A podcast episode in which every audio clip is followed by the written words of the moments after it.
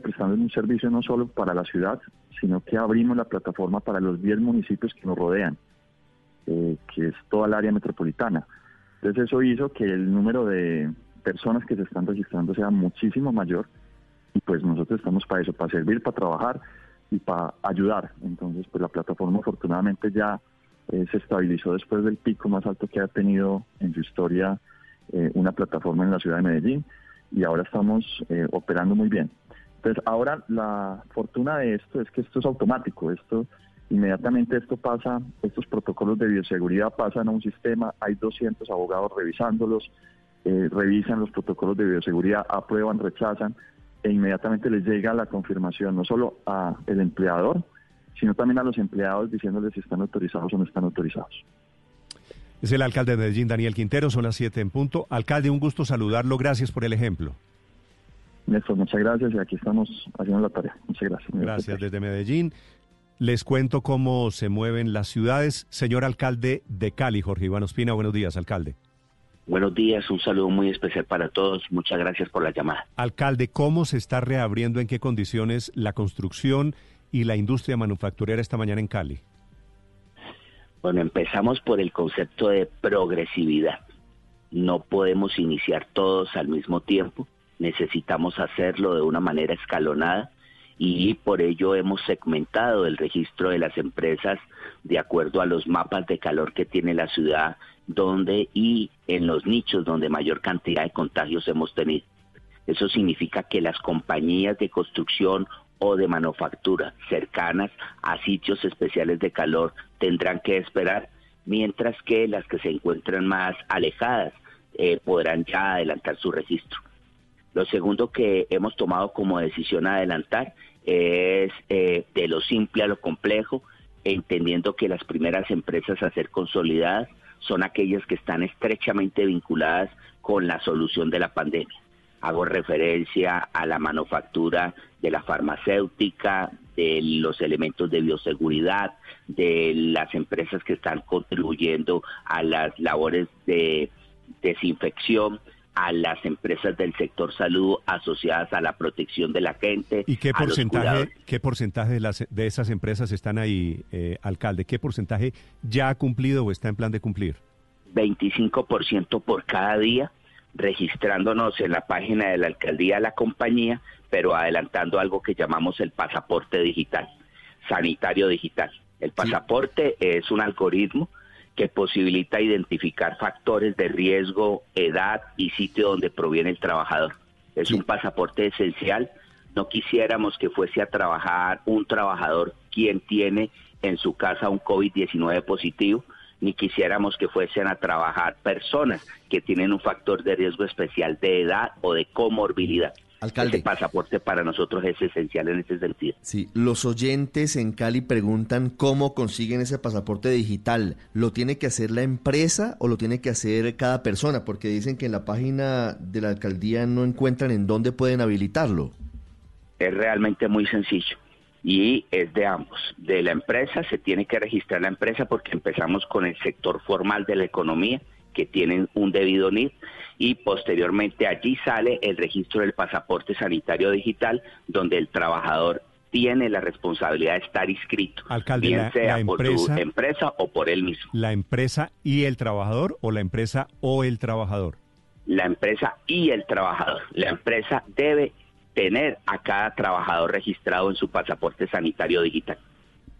¿Y eso es un documento? ¿Yo como trabajador de construcción en Cali debo tener un papelito que me acredita? No, es un documento virtual. Y en la medida en que se encuentra debidamente registrado, nosotros lo tenemos en la base de datos de la ciudad y conoceremos exactamente quiénes son los que están en servicio, tecnología esencial para poder adelantar el control de este brote. Alcalde, pero ¿cómo se garantiza que la información que entregue el trabajador a través del pasaporte digital eh, sea eh, veraz? Es decir, ¿es una especie de certificado médico o, cómo va a funcionar? Pensamos mucho en eso y tiene mucho que ver con la responsabilidad de que la gente no cometa falsedad documental o como cuando usted llega del exterior y firma el documento de, la DIAN o del ICA. Hay allí una voluntad expresa de señalar la verdad, de no mentir a la compañía y de no mentir al Estado. Nosotros creemos en eso y por supuesto pensamos que en la medida en que la gente registre datos de manera honesta, la plataforma nos va a funcionar. Si la gente miente, pues no tendremos posibilidades de éxito, pero sí tendremos posibilidades de sancionar en la medida en que le faltó a la verdad en la operación y gestión de, uno, de un elemento tan importante como lo es este. Es el alcalde de Cali explicando su pasaporte sanitario a partir de esta mañana, un pasaporte que garantiza la seguridad o que intenta garantizar la seguridad en momentos de reapertura. Alcalde, un gusto saludarlo esta mañana. Bueno, muchas gracias, son ustedes muy amables. Jorge Iván Ospina, también alcalde de Cali, esta mañana en Blue Radio. Estás escuchando Blue Radio. En Coordinadora, todos los días descubrimos personas dispuestas a sacar adelante sus proyectos. Por eso, vamos juntos cuando sus empresas necesitan aprovechar con rapidez las oportunidades del mercado y requieren soluciones innovadoras para llegar cada vez más lejos. Vamos juntos cuando hacen el mejor de sus trabajos y nos permiten hacer lo mejor del nuestro. Grupo Logístico Coordinadora. Vigilado Supertransporte.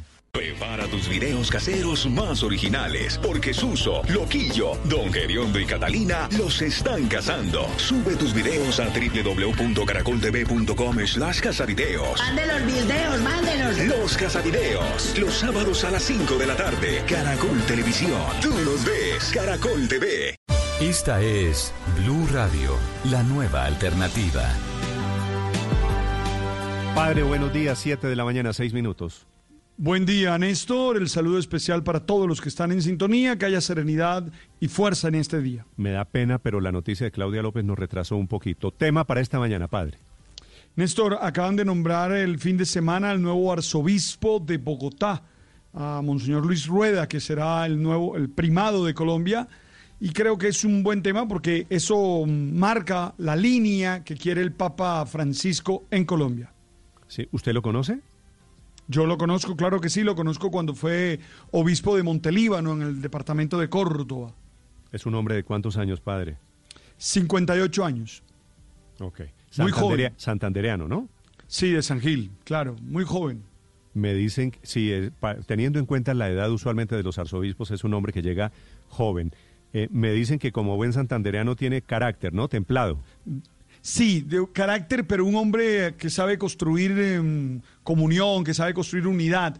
Un tipo bastante de entrada. A mí, me impresiona mucho porque se volaron a una generación de obispos y arzobispos. Mm, Tú sabes, los, que eran mayorcitos, eh, los de 60 para allá, 65 para allá, que eran como los llamados a ser primados de Colombia y el Papa nombra a este que es muy joven y que tiene un dinamismo social muy fuerte. Allí ya hay un mensaje, gracias padre, ya viene usted con su comentario, 7 de la mañana, 7 minutos. Don Tito Puchetti, sus deportes. Sí, señor, rápidamente le cuento. Gustavo Cuellar, Danilo Moreno Esprillo, que son jugadores colombianos que actúan en Arabia Saudita, en el Al Hilal y Al Faiha, respectivamente, subieron fotos a sus redes sociales en un avión privado. Están regresando, Néstor. Habían pedido al Ministerio de Relaciones Exteriores que quieren regresar. Imagínense si a uno acá en su casa le da cierta angustia.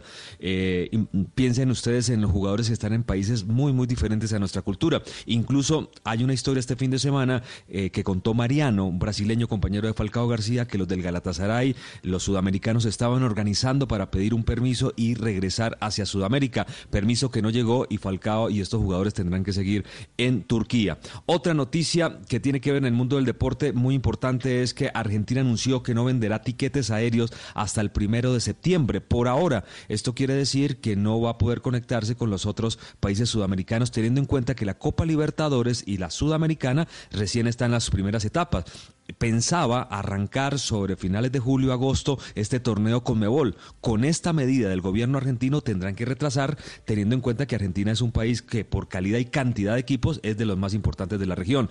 Esto, ¿qué pasa? Hay un efecto dominó sobre las eliminatorias sudamericanas al próximo Mundial, que arrancarían en septiembre. No habría espacio para los calendarios de las copas internacionales y también los torneos de selección. Definitivamente se complica el segundo semestre del fútbol también, Néstor, de cara a lo que tiene que ver con el, la y todos nuestros, nuestros torneos en Sudamérica, Néstor.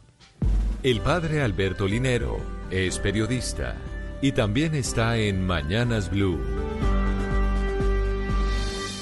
Siete de la mañana, nueve minutos. El pasado sábado, el Papa Francisco nombró a Luis José Rueda como nuevo arzobispo de Bogotá. Recordemos que Bogotá es una de las jurisdicciones más antiguas de América Latina. Fue erigida en 1562 como diócesis de Santa Fe de Nueva Granada, mm, desmembrando el territorio de la diócesis de Santa Marta. Y el 22 de marzo de 1564 fue elevada al rango de arquidiócesis metropolitana por el Papa Pío IV. Monseñor Rueda es el cuadragésimo sexto obispo que tiene esta jurisdicción eclesiástica reemplazan esta sede al cardenal Rubén Salazar Gómez, quien había presentado hacía más o menos tres años su renuncia por haber cumplido 75 años, que según el derecho canónico es la edad de retiro del ejercicio activo de las obligaciones administrativas. El nuevo arzobispo, Monseñor Rueda, es un hombre sencillo, discreto y muy ponderado, ajeno a los extremos y por ello capaz de construir lazos de comunión y entendimiento Creo que ante la creciente polarización es lo que necesita el país y la iglesia. Lo conocí cuando fue obispo de Montelíbano, en Córdoba, y realmente él allí conoció bien las situaciones de violencia y abandono del Estado que sufren numerosos territorios en el país y el accionar de los grupos armados ilegales. Se ha caracterizado por su interés y compromiso social. De hecho, es conocido por defender los acuerdos de paz y en varias oportunidades se ha pronunciado en contra de la violencia a líderes sociales, campesinos e indígenas del suroccidente del país. Recordemos que como arzobispo de Popayán se preocupó por la situación de los pueblos indígenas, especialmente cuando se registró la masacre de Tacuello. Su nombramiento realmente representa, además de un relevo generacional importante, dada su relativa juventud para la sede privada, el Papa se saltó una generación de arzobispos y obispos, algunos con fuertes aspiraciones a la sede primada al ser el primado de Colombia, ejercerá un gran liderazgo en la iglesia colombiana para que ésta contribuya de manera decidida en la generación de condiciones de justicia que permitan una vida de equidad y desarrollo de los colombianos. La iglesia tiene que ser un espacio de comunión en el que todos los que quieran vivir desde los valores humanos expresados en la teología del reino tengan un espacio. La iglesia no toma partido, sino que apoya procesos de unidad. Desde aquí le damos la bienvenida a Monseñor Rueda a esta arquidiócesis.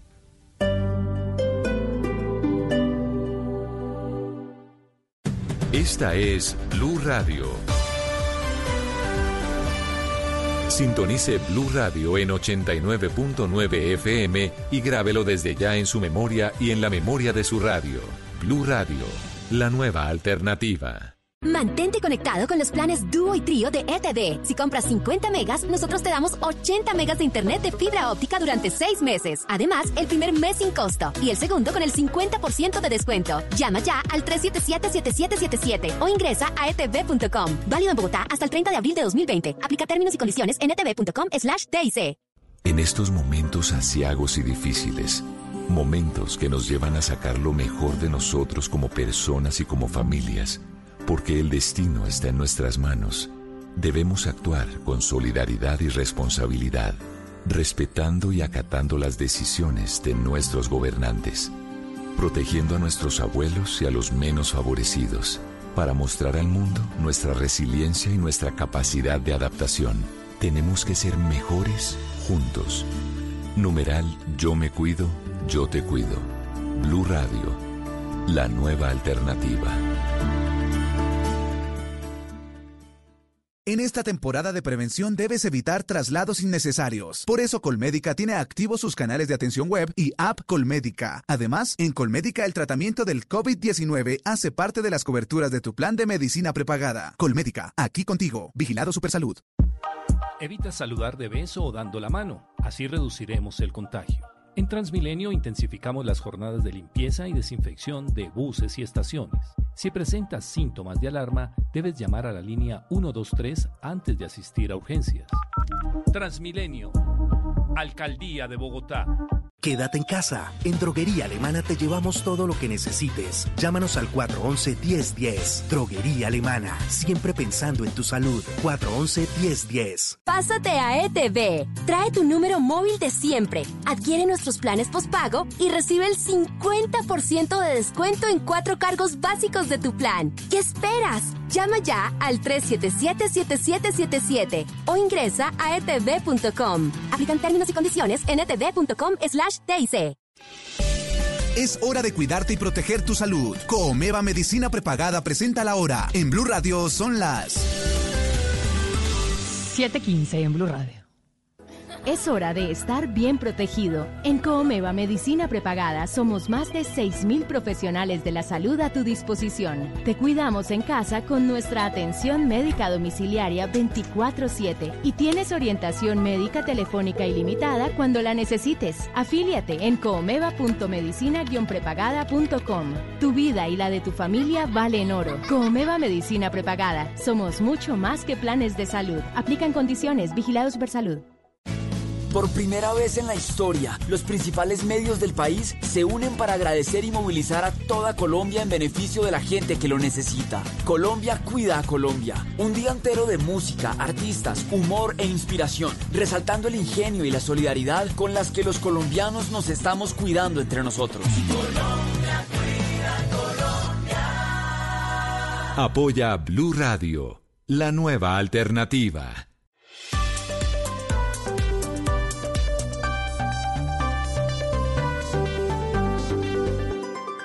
Estás escuchando Blue Radio y bluradio.com. El viernes pasado, la familia del senador Gustavo Petro, toda la familia, publicó un comunicado en el que menciona a Blue Radio por comentarios que se hicieron en este programa y a esta hora. Quiero, por el respeto que me merecen estos familiares de Petro y el senador Petro, responderles a sus dos principales argumentos. Uno, no fue un comentario burlesco, como dice la familia Petro, que lo repite una y otra vez. Lo que se dijo aquí, y lo repito con la mayor seriedad, para que no tengan dudas, sin burlarme, el senador Petro manipuló la información sobre su diagnóstico médico para presentarse como una víctima de un cáncer que no fue, que afortunadamente no fue. Y dos, no violé, como dicen los familiares del doctor Petro, la reserva clínica de un paciente. Fue el mismo senador Petro quien hizo público el resultado de sus exámenes. Y lo hizo no solo para elogiarlo, supongo yo, no solo para compadecerse de él mismo, sino para un elemental escrutinio público. Y eso fue lo que pasó aquí. Hay unos panelistas, muchos de diferentes corrientes políticas, yo no puedo pedirles a ellos que rectifiquen sus opiniones. En consecuencia a la petición de la familia del doctor Petro de disculpas y de retractación, mi respuesta es lo siento, pero no. Lo entiendo, los entiendo a ellos, pero opino diferente, no me retracto, no le puedo pedir a los opinadores que hay en este programa que se retracten y no puedo pedir disculpas a un líder que en este momento está llamado más que todos a no manipular y a decir siempre la verdad plena, no la verdad a pedacitos. En algo sí estoy de acuerdo con la familia del doctor Petro y lo dije aquí, él, como cualquier paciente, tiene derecho a decir quién es su médico, esa es una decisión personal, y dónde se hace su tratamiento, cualquiera que ese tratamiento sea, cualquiera que sea el resultado. 7 de la mañana, 18 minutos. Estás escuchando Blue Radio. Chuleta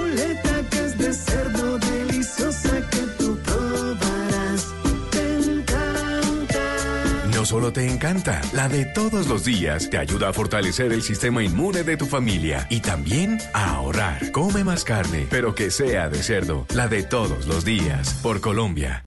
El apoyo mutuo es la esencia de Coomeva y hoy nos une la fuerza del cooperativismo para hacerle frente al COVID-19. Presenta en Blue Radio una noticia. Transmilenio está funcionando bien esta mañana. Hoy el Gobierno Nacional ha emitido un decreto habilitando a sistemas de transporte especial para prestar el sistema de transporte público, de manera que en caso de necesidad, por ejemplo, buses de transporte escolar, buses de transporte turístico, presten el servicio de transporte público. Señora Ministra de Transporte, Ángela María Orozco, bienvenida, muy buenos días. Buenos días, Néstor. Buenos días a toda su mesa de trabajo y a sus oyentes. Ministra, ¿cuál es el sentido de este decreto? ¿En la práctica debe traducirse en qué?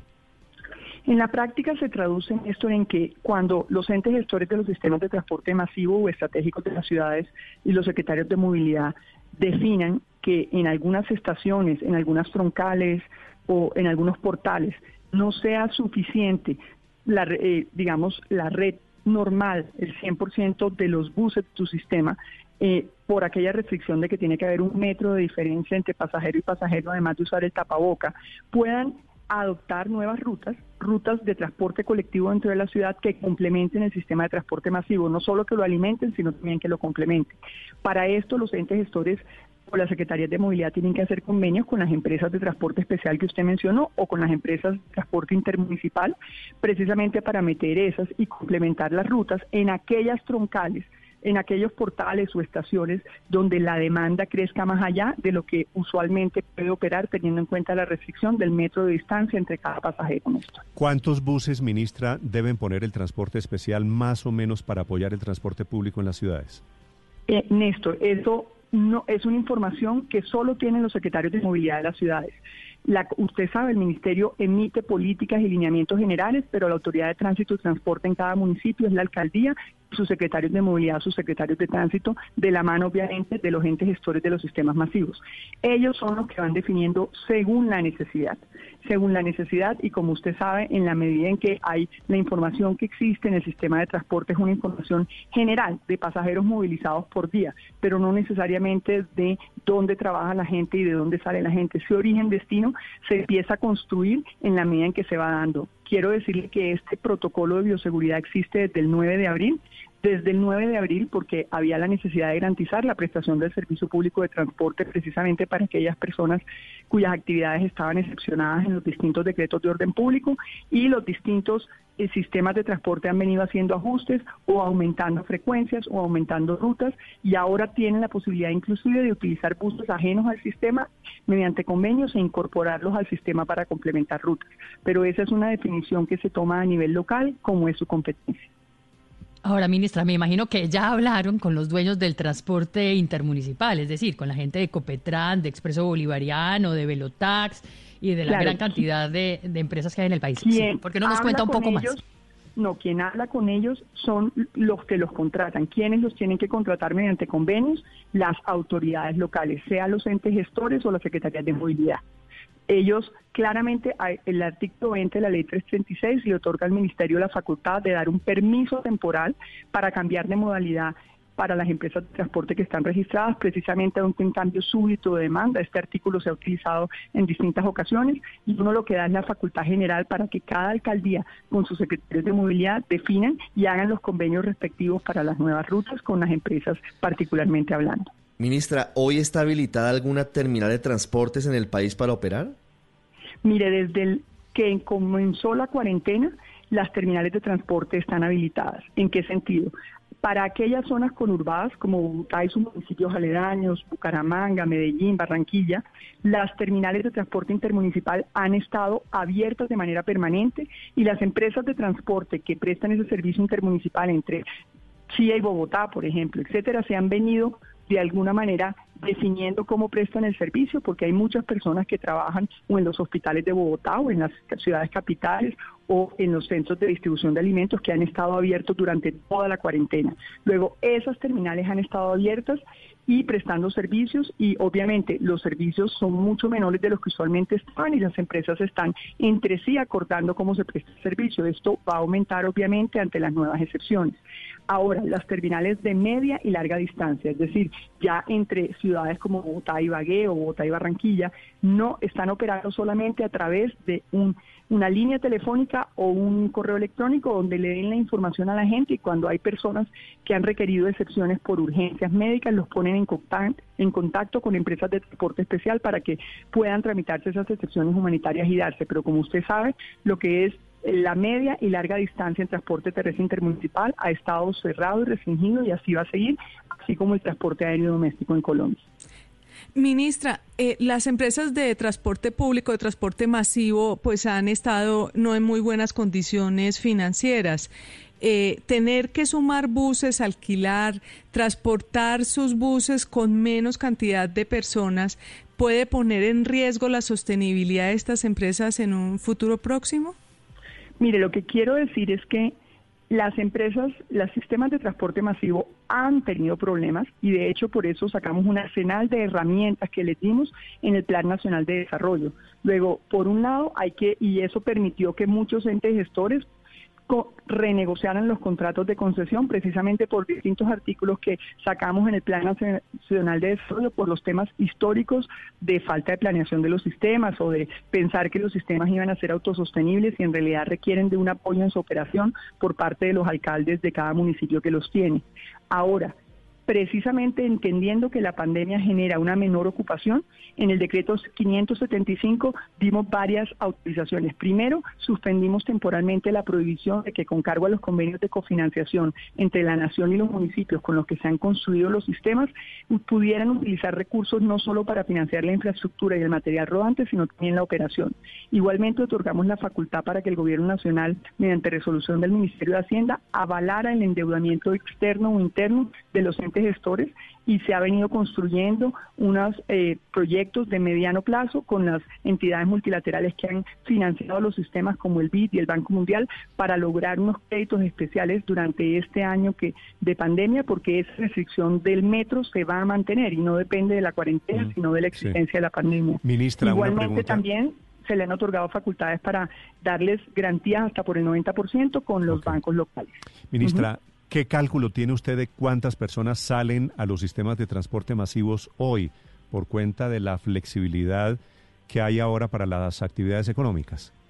Mire, Néstor, el cálculo general que se hizo y en promedio nacional fue un cálculo de que con las nuevas actividades que se abrían y que usted sabe que son graduales en la medida que se van verificando, que cumplen con los protocolos de bioseguridad, en ese, en ese sistema y a nivel promedio nacional, lo que se estimaba es que no se iba a llegar sino al 32% de la capacidad de operación de todos los sistemas en el país.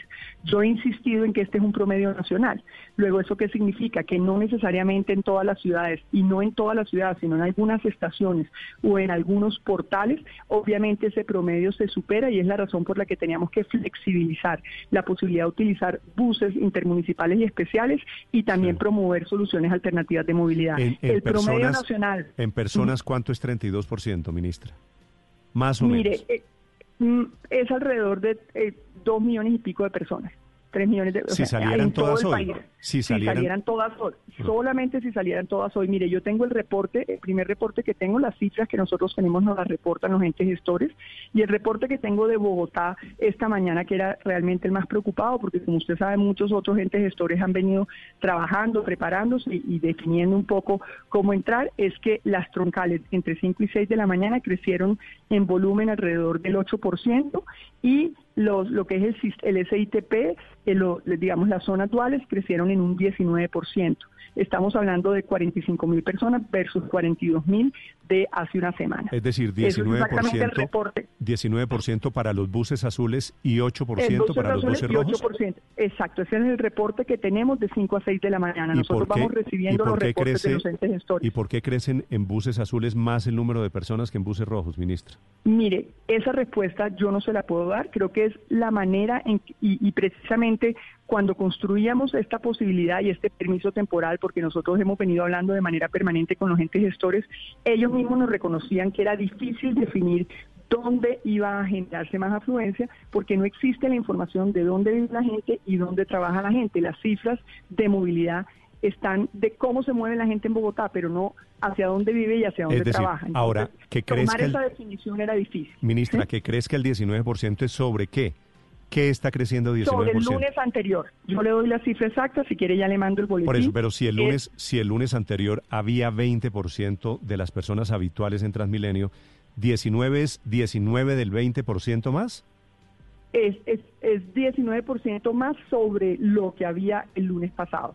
Ya en total, eh, la cifra no, es sobre la gente que salió el lunes pasado, que había tenido una reducción sustancial sobre lo que usualmente era. Yo tengo aquí el reporte, si quiere se lo doy, porque esas son cifras totales, es decir, de todas las troncales y de todos los duales, no es por estación.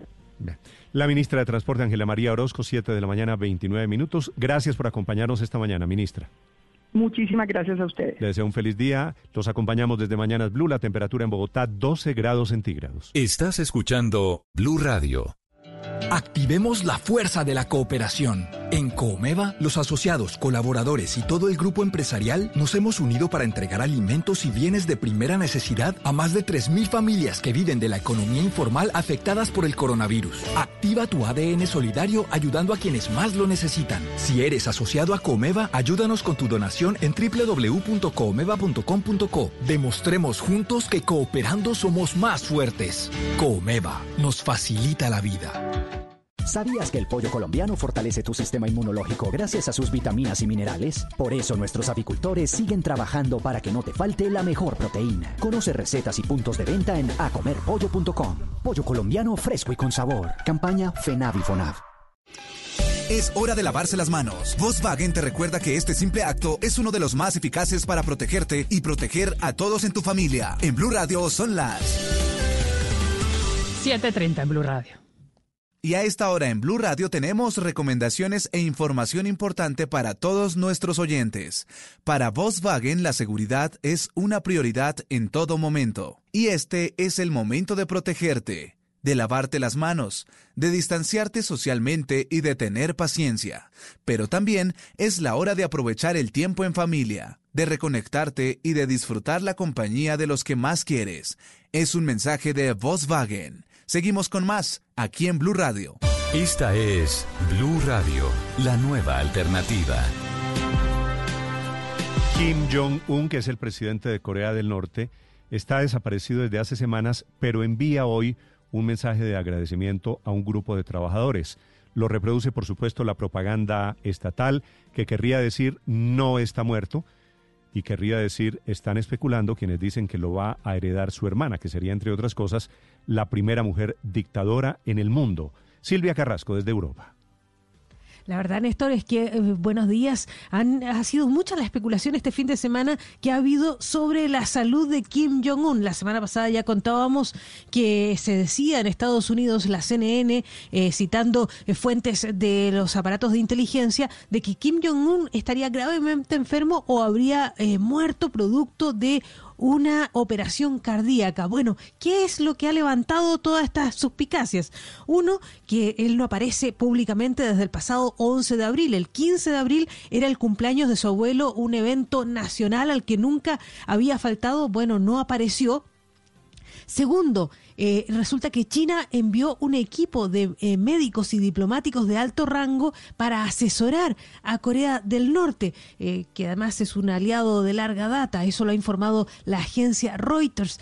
Y tercero, es que en un balneario costero que se llama Wonsan hay un tren que es parecido al que siempre usa para sus viajes a China el líder de Corea del Norte, Kim Jong-un, y está estacionado en ese lugar desde hace semanas sin moverse. Todas esas son las razones para hacer pensar que Kim estaba enfermo o muerto, tal vez. La verdad es que es una persona que eh, fuma de manera eh, muy copiosa, pero también es una persona que sufre de eh, obesidad. Por eso habían algunas eh, especulaciones sobre el estado de su salud. La verdad es que esta mañana ha sido la presidencia no de Corea del Norte, sino que de Corea del Sur, que es el país con que está en guerra, pero que el presidente actual, Moon Jae-in, trata de mantener las cosas en calma con su vecino. Bueno, ha sido un portavoz del presidente surcoreano que han di- quien ha dicho que Kim Jong-un no está ni enfermo ni muerto, sino que estaría bien, pero sigue sin aparecer. Lo que contabas tú es que hay un periódico allí que ha publicado que él le habría enviado saludos y felicitaciones a la gente que trabaja en ese balneario costero de Wonsan. O sea, no, hemos, no lo hemos visto saludando, no hemos visto el saludo, sino un periódico diciendo que habría saludado a la gente. Ese es el único antecedente que se conoce de esa, de, de cuál sería su situación. Eh, este balneario de Wonsan es un balneario en que, al- en que el, Kim Jong-un, el líder, ha invertido muchísimo porque lo que quiere es transformarlo en un centro de recepción de eh, turistas. Bueno, pero ¿qué, ¿dónde está puesta la atención mundial entonces eh, cuando no tenemos noticias de cuál es la verdadera situación de Kim Jong-un? Todas las vistas están puestas en Kim Jo-jong, que es la hermana del líder. Ella tiene 32 años y se dice que era la favorita de su padre, el fallecido líder Kim Jong-il. Bueno, ¿Por qué? Porque se dice que él la admiraba por su inteligencia. Es más, siempre acompañado a su hermano en sus viajes internacionales y lo que se dice que quien está muy impresionado por la inteligencia de esta hermana de Kim Jong-un es el presidente de China, Xi Jinping. Dice que eh, solamente quiere conversar con ellas porque dice que es la que mejor maneja la historia y la política interna de Corea del Norte. Y claro, ¿por qué se piensa que ella podría ser la sucesora? Porque Kim Jong-un, recordemos, es muy joven, es un hombre de 37, 38 años, no se sabe exactamente cuál fue su fecha de nacimiento, pero tendría niños muy pequeños. Tampoco sabemos ni siquiera cuántos niños tiene, pero serían muy pequeños como para poder sucederlo. ¿Cómo conocimos a, la señora Kim Jo-jong, la hermana del líder? Ella saltó a la fama en el año 2018 cuando fue enviada por, a Seúl para asistir a los Juegos Olímpicos de Invierno. Era la primera vez que un miembro del régimen de Kim visitaba Corea del Sur. Y bueno, ella es una mujer, la verdad es que, como decíamos, que todos los líderes la reconocen por su inteligencia, se le ve muy austera y la verdad es que tiene mejor imagen que el líder Kim Jong-un. Así que eso es lo que sabemos por ahora. No se le ve hasta al, al, al presidente de Corea del Norte, al líder de Corea del Norte, todo el mundo está pensando en que su hermana lo debiera suceder, pero ¿sabes qué? En el 2014 él también había desaparecido. Desapareció por seis semanas y reapareció con un bastón. Nunca supimos de qué se lo operó ni qué mal tuvo, pero no es la primera vez entonces que desaparece Néstor. Muy bien, gracias Silvia. Eso sobre el señor eh, Kim Jong-un de Corea del Norte. Siete de la mañana, 35 minutos. Esta mañana tenemos reportes de oyentes que están enviando fotografías de cómo ha crecido hoy seguramente por la expectativa de reapertura de un par de sectores de la economía, cómo está creciendo el número de vendedores ambulantes en toda la ciudad.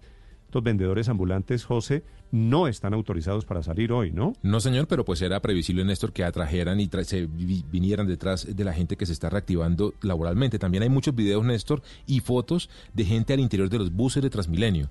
Hasta el momento, Néstor, se ve la gente muy juiciosa, muy disciplinada, con la distancia social que permite, por supuesto, el transporte a esta hora. Y también están reportando desde las 6 de la mañana, Néstor, a través de numeral Reportero Blue, imágenes de gente haciendo deporte en parques y zonas verdes de la ciudad. En Bogotá. Sí, señor, en Bogotá. En Bogotá, porque en Medellín es después del mediodía, en Barranquilla arrancó a las 4 de la mañana esa autorización. Vamos a pedirle a los oyentes, José, si le parece, señor. que nos manden fotografías de cómo está su sector. Perfecto. Para armar aquí una galería de cómo se ve Bogotá hoy, día de reapertura parcial, de reapertura gradual. En arroba Blue Radio con Néstor, en redes sociales. Usted en su casa, Felipe, ¿qué ve afuera? Que tiene la séptima no, al frente. No, no, no. No, movimiento normal, Néstor. No veo, no, no veo más, más movimiento del, del normal. Mm. O sea, no, no ha aumentado desproporcionalmente con respecto al viernes, pues por decirle algo. Hay un poquito más de, de movimiento en los, en los buses de Transmilenio y un poquito más de motos, pero no veo más. Me reportan aquí, Felipe, dos sectores de Bogotá en donde hay grandes, inusuales niveles de movilidad. Uno, Fontibón. Fontibón es la salida occidental de Bogotá y el otro es Kennedy, que es un poquito menos al occidente, en la zona centro-occidental de la ciudad. Esa zona de banderas hacia Corabastos está, me mandan aquí imágenes de hoy, está con mucha actividad comercial esta mañana. Sí, señor, mucha gente en la calle, mucha gente, pues por supuesto con los tapabocas. Recuerden esto, que no dejan entrar a nadie al sistema eh, integrado de transporte que no porte el tapabocas. Marcela Peña, ¿dónde está Marcela? Hola Néstor, buenos días. Los saludo. Estamos en la troncal del sur de Transmilenio, arrancamos en el portal del sur y estamos haciendo un recorrido hacia el norte, mirando cómo está la gente tanto en las estaciones como en el recorrido. Lo que, es, lo que antes de la pandemia era una hora pico, hoy muestra poca gente en Transmilenio. Sin embargo, como usted lo menciona, cada vez son más los vendedores ambulantes que salen de la calle. La oferta es bastante variada, escuchemos. Mi tinto, empanada, gaseosa, sanduchito todo paquetico, de todo un poquito. Muchos vendedores decidieron también salir a ofrecer tapabocas y geles antibacteriales en las entradas de los puentes peatonales. E incluso hay quienes están vendiendo repuestos para bicicletas junto a las ciclorrutas. Pues porque la verdad yo vivo del día a día y pues cerrado no estoy generando ingreso. Entonces, por decirlo de algún modo, si no me mata el riesgo del COVID, me mata el hambre.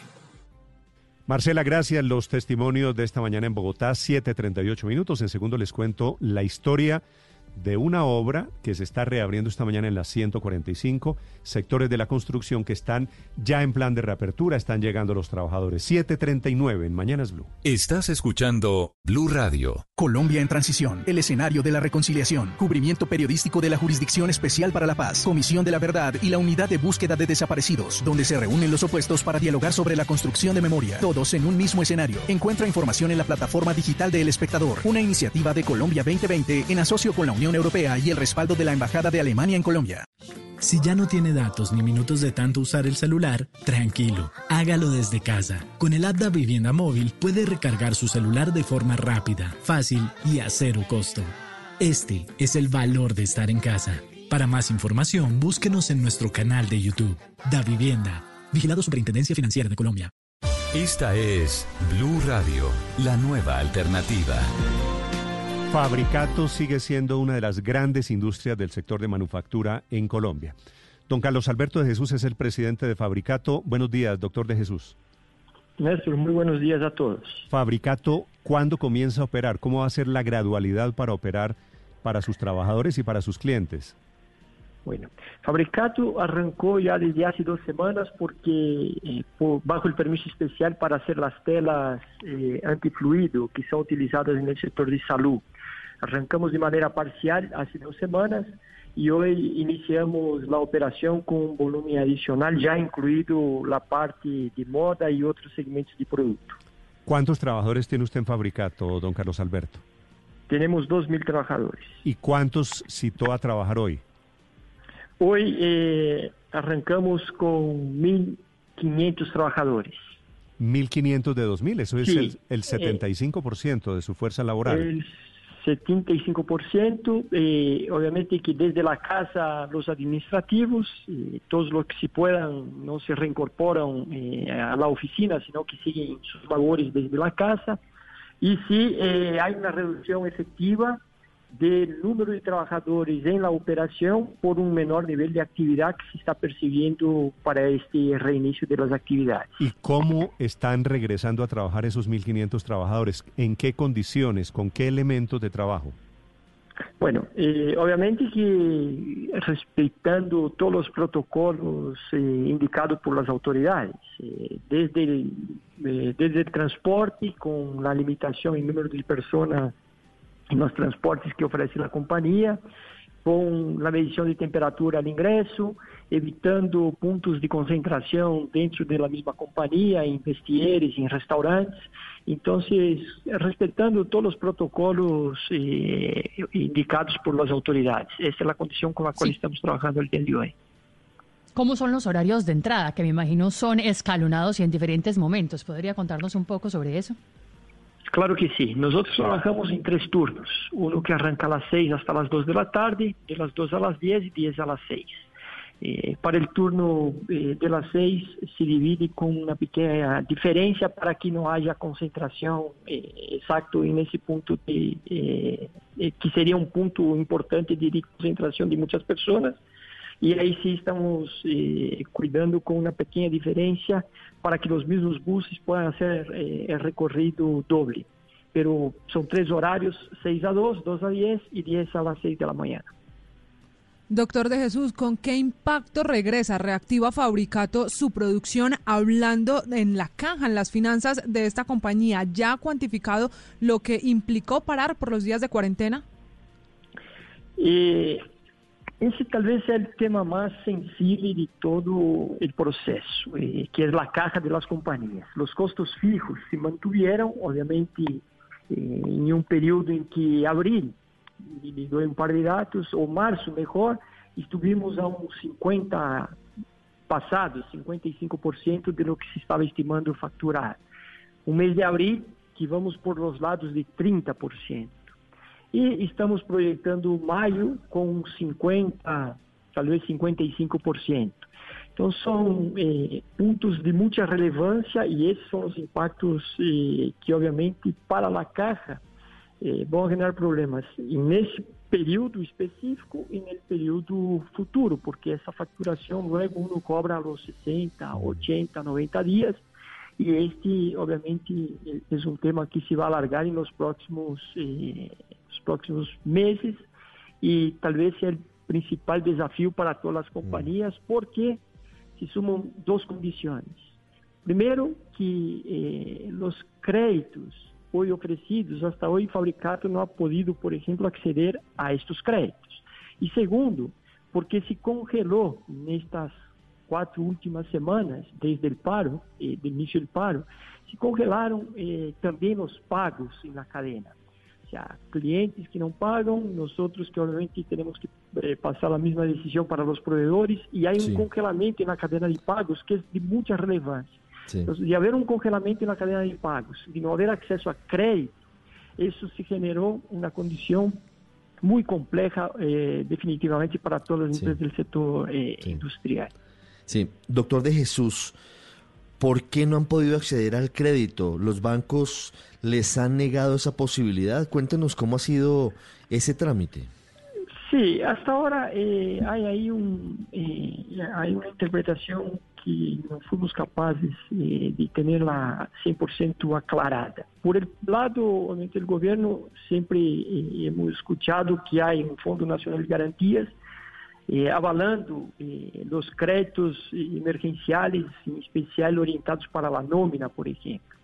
Y en ese caso, uno va a la banca comercial, que sería el canal indicado para hacerlo, y la banca comercial eh, lo que nos entrega de respuesta es que nosotros eh, no, no tenemos, eh, la, no estamos habilitados para una nueva línea de crédito. Más allá de que uno argumente que hay un Fondo Nacional de Garantías para los créditos, que los bancos esa garantía no sé si no la toman o porque es mucha la complejidad de ejecutarla en un futuro, si es que se hace necesario ejecutarla, eso más o menos escuché, pero de todas maneras eh, ese crédito no llega, esa es la realidad para fabricar. Bueno, Fabricato, que ha sido uno de los símbolos de la industria textil en Colombia. Señor de Jesús, gracias por acompañarnos esta mañana. No, a ustedes muchísimas gracias. Carlos Alberto de Jesús contándonos una gran industria de la manufactura, cómo está operando al 75% desde hoy. Estás escuchando Blue Radio. Blue Radio y Glucerna te invitan a conocer más sobre la diabetes. Con Glucerna sigue siendo tú. Cuando escucha hablar de diabetes, recuerde que existen dos grandes formas de la enfermedad, la 1 y la 2. La diabetes tipo 1 se caracteriza porque la persona no produce insulina. Comúnmente se presenta en niños y adolescentes. Estos pacientes necesitan inyecciones de insulina durante toda la vida. Esta es la menos frecuente de las diabetes. Mientras tanto, la diabetes tipo 2 representa casi el 90% de todos los casos. Es más común en adultos y se caracteriza porque a diferencia de la 1, la persona sí produce insulina, pero el organismo no la utiliza eficazmente. Glucerna es una fórmula especializada que contribuye a la adecuada nutrición de personas con diabetes. Su fórmula ayuda a mantener estables los niveles de azúcar gracias a los carbohidratos de liberación lenta. Además contiene vitaminas y minerales. Consulta con tu médico o nutricionista si junto con ejercicio y una dieta saludable puedes complementar tu tratamiento con Glucerna. Con Glucerna sigue siendo tú. En Mañanas Blue, únete al movimiento y apoya a los emprendimientos locales.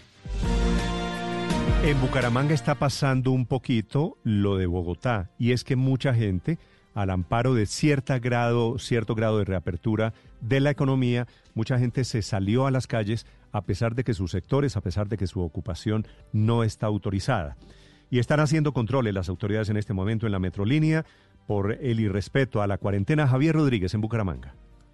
Hola Néstor, pues parece un día normal como si no estuviéramos en cuarentena. Por tal motivo las autoridades comenzaron a realizar operativos en varias vías de la ciudad, específicamente en la autopista que viene desde Piedecuesta, Florida Blanca hacia la capital santanderiana. En este momento, según las autoridades, han sido inmovilizados más de 300 vehículos porque los conductores estaban violando la cuarentena, no hacían parte de, de las excepciones que tiene el gobierno nacional, ni tampoco eran de la clase obrera, de las empresas en construcción. Igualmente están bajando a los pasajeros de los buses de Metrolínea para cumplir la norma de los 35% de la capacidad operativa del transporte masivo.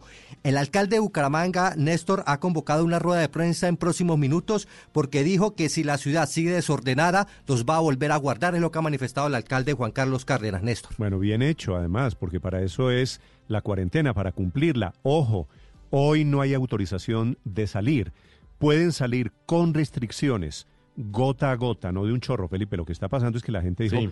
ah, nos metemos por esta ventanita y todo el mundo se está intentando tirar por esa ventana que se abrió para salir a las calles. Ese, ese es el riesgo, Néstor. Y entonces, obviamente, por esa ventanita, eh, ojalá que no, va, podrían empezar a incrementarse las, la- los contagios. Ese es el, ese es el riesgo, eso, eso- ese es el cuidado. Pero pues ahí sí cada uno de nosotros no tiene un cuidado personal de no violar la norma, de no hacer las cosas que no toca, pues Néstor, ¿cómo, cómo, ¿Quién es cómo el controlamos afectado? eso? ¿Quién es el afectado si sale y se contagia, Felipe? Pues uno mismo. No, y, Y el no se le puede poner un policía a el cada ciudadano. Felipe, y el sistema de salud de Bogotá o de Bucaramanga, en el caso Ah, no, del pues de colapsan. allí, que están, que quedan los sistemas de salud, por supuesto, copados. El doctor Felipe Ramírez es el gerente de Transmilenio en Bogotá. Doctor Ramírez, buenos días. Buenos días, ¿cómo están? Doctor Ramírez, ¿cómo está Transmilenio esta mañana? El parte es positivo. Hemos visto un incremento en la demanda, eh, no muy grande por el momento.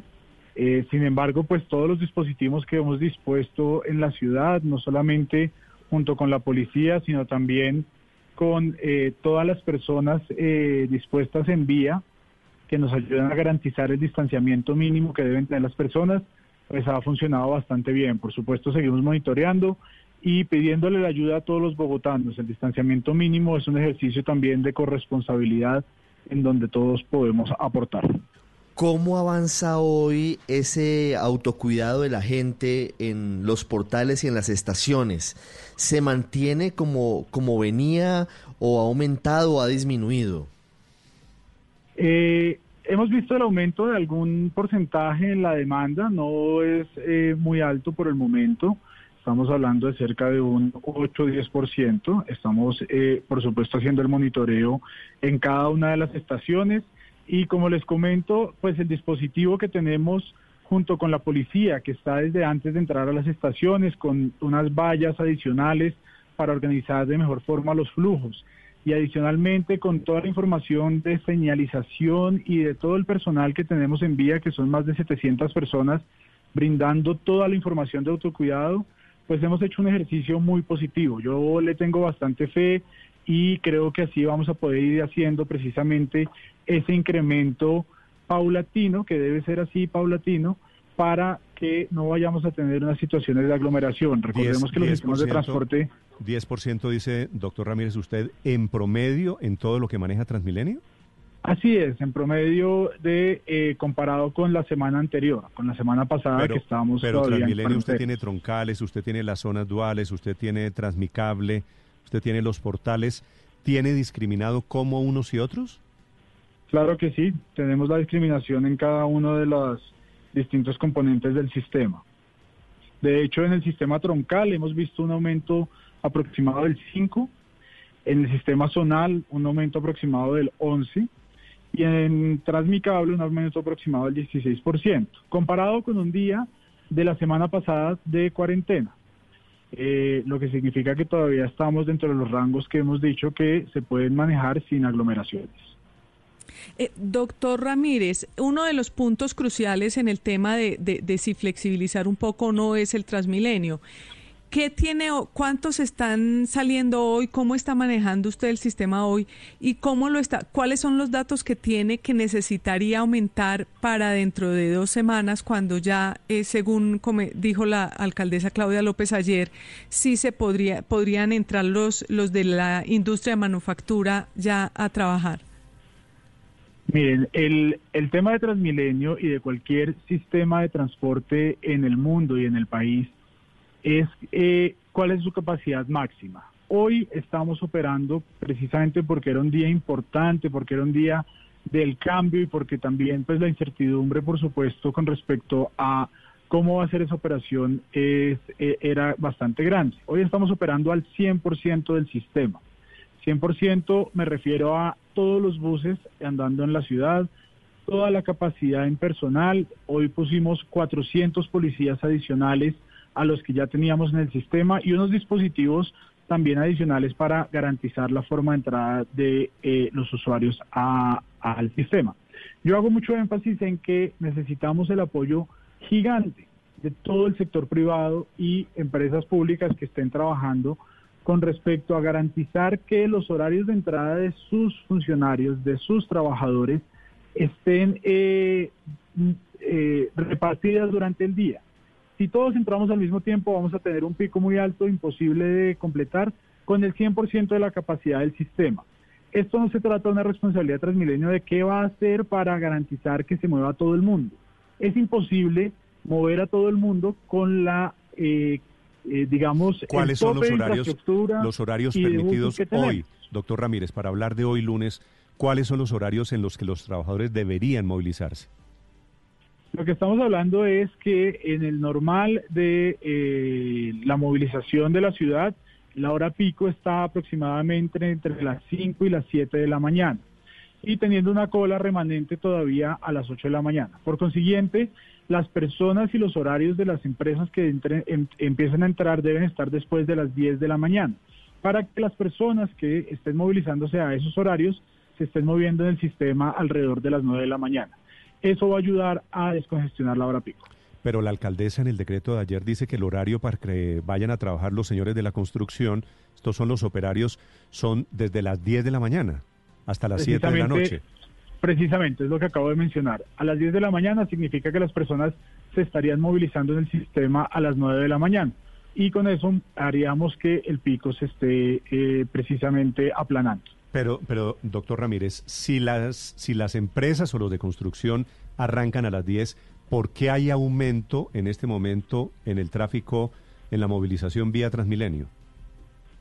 Lastimosamente hay personas que están empezando a salir, que no deberían estar saliendo, como lo dijo la alcaldesa ayer, hoy seguimos en cuarentena, no deben estar saliendo personas que estén exceptuadas, que no estén exceptuadas, perdón, dentro de los decretos, pero pues lo que hemos visto es que sí hay un aumento eh, en el sistema, que por supuesto deberá eh, pues, eh, garantizar la policía con respecto a las excepciones, están haciendo todas las mediciones necesarias en este momento y las restricciones que se deban aplicar tanto dentro del sistema como en vía, pero el llamado muy importante es a la autorregulación. Necesitamos que las personas, por supuesto, hagan la tarea completa, no solamente del distanciamiento mínimo, sino también de quedarse en casa mientras eh, tienen las aprobaciones necesarias cada una de las empresas. Si la gente, si los obrarios de la construcción van a trabajar a las 10, alrededor de las 9 de la mañana vamos a tener un pico a partir de hoy en Transmilenio. No, señor, el partir de hoy no se tiene ese pico porque, como lo mencionó la alcaldesa el día de ayer, este pico se va a dar es a medida que las empresas reporten al distrito mm. y que la Secretaría de Movilidad apruebe ese plan de movilidad que tiene cada una de las empresas.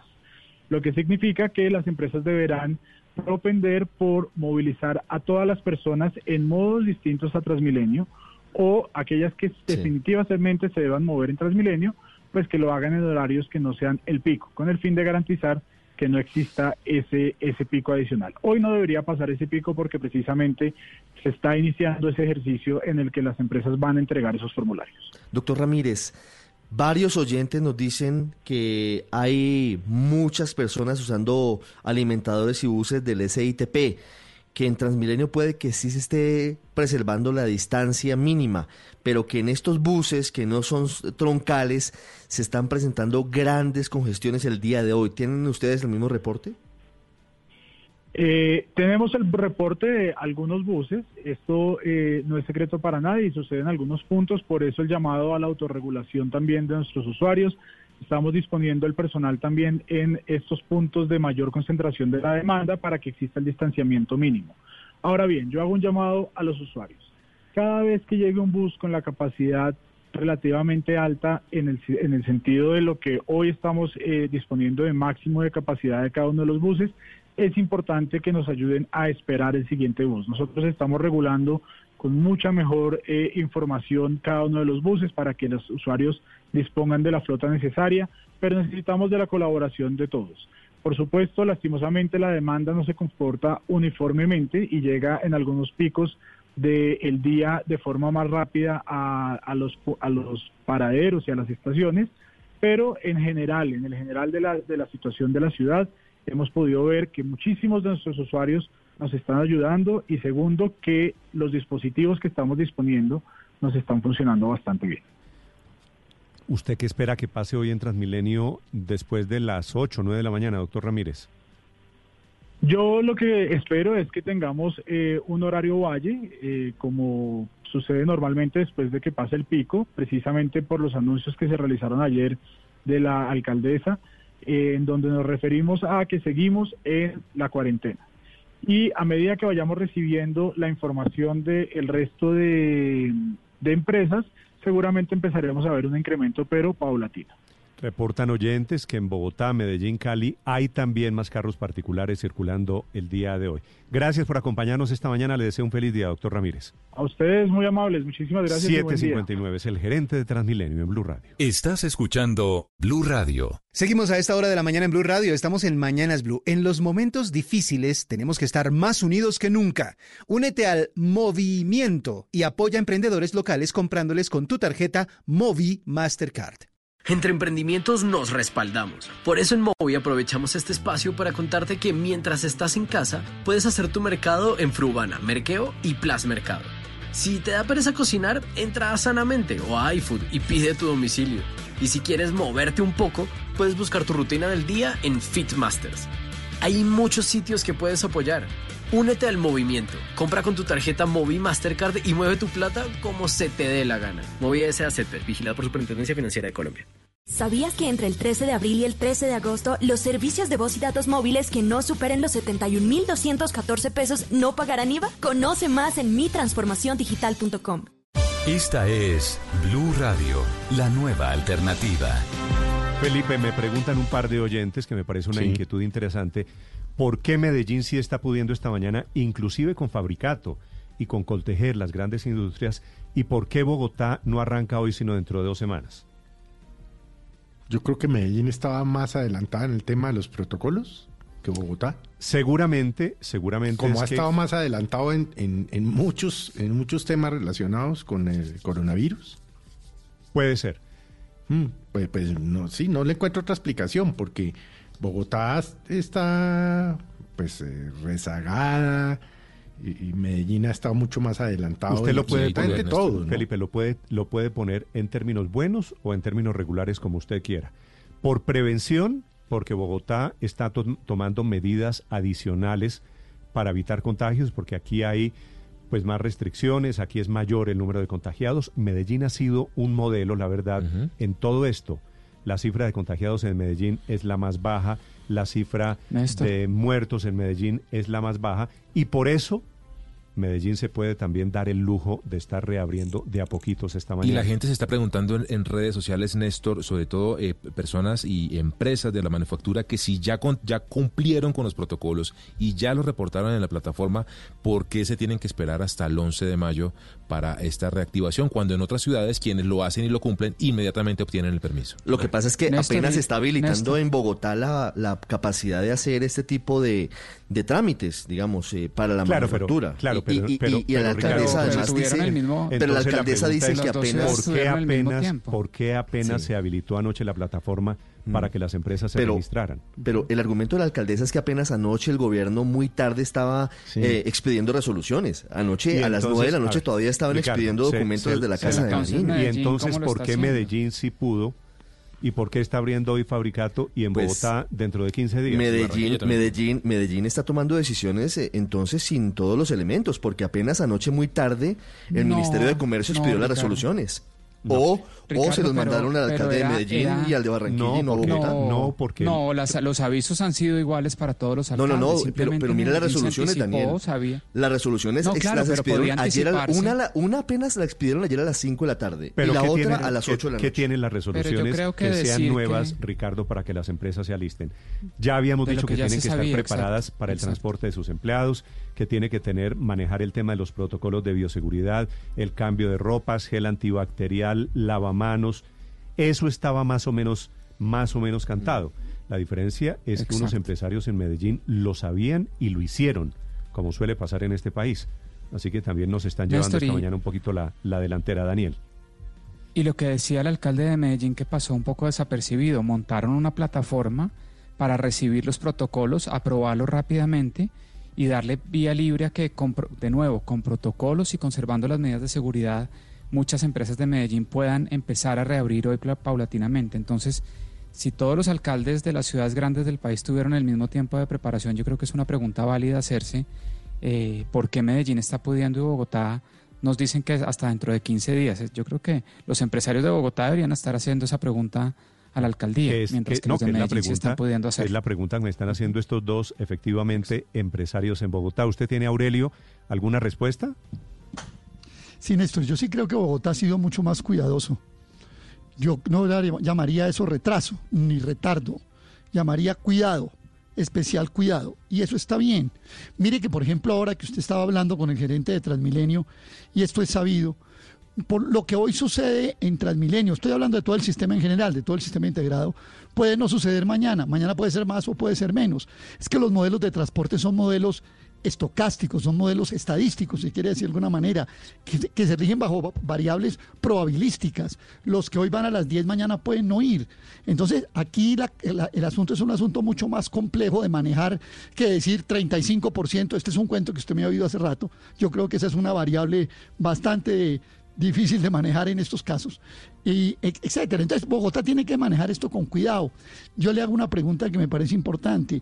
Cuando usted mira el caso de Bogotá, por ejemplo, el desplazamiento que la alcaldesa insistió, insistió el viernes por la noche en eso, de cómo se desplaza de unas localidades a otras, todo esto tiene que tener un manejo con mucho cuidado, porque es que si nosotros dejamos aterrizar la pandemia en ciertas zonas o transmitir de un lado a otro y que se afinque en ciertas zonas, esto puede ser catastrófico.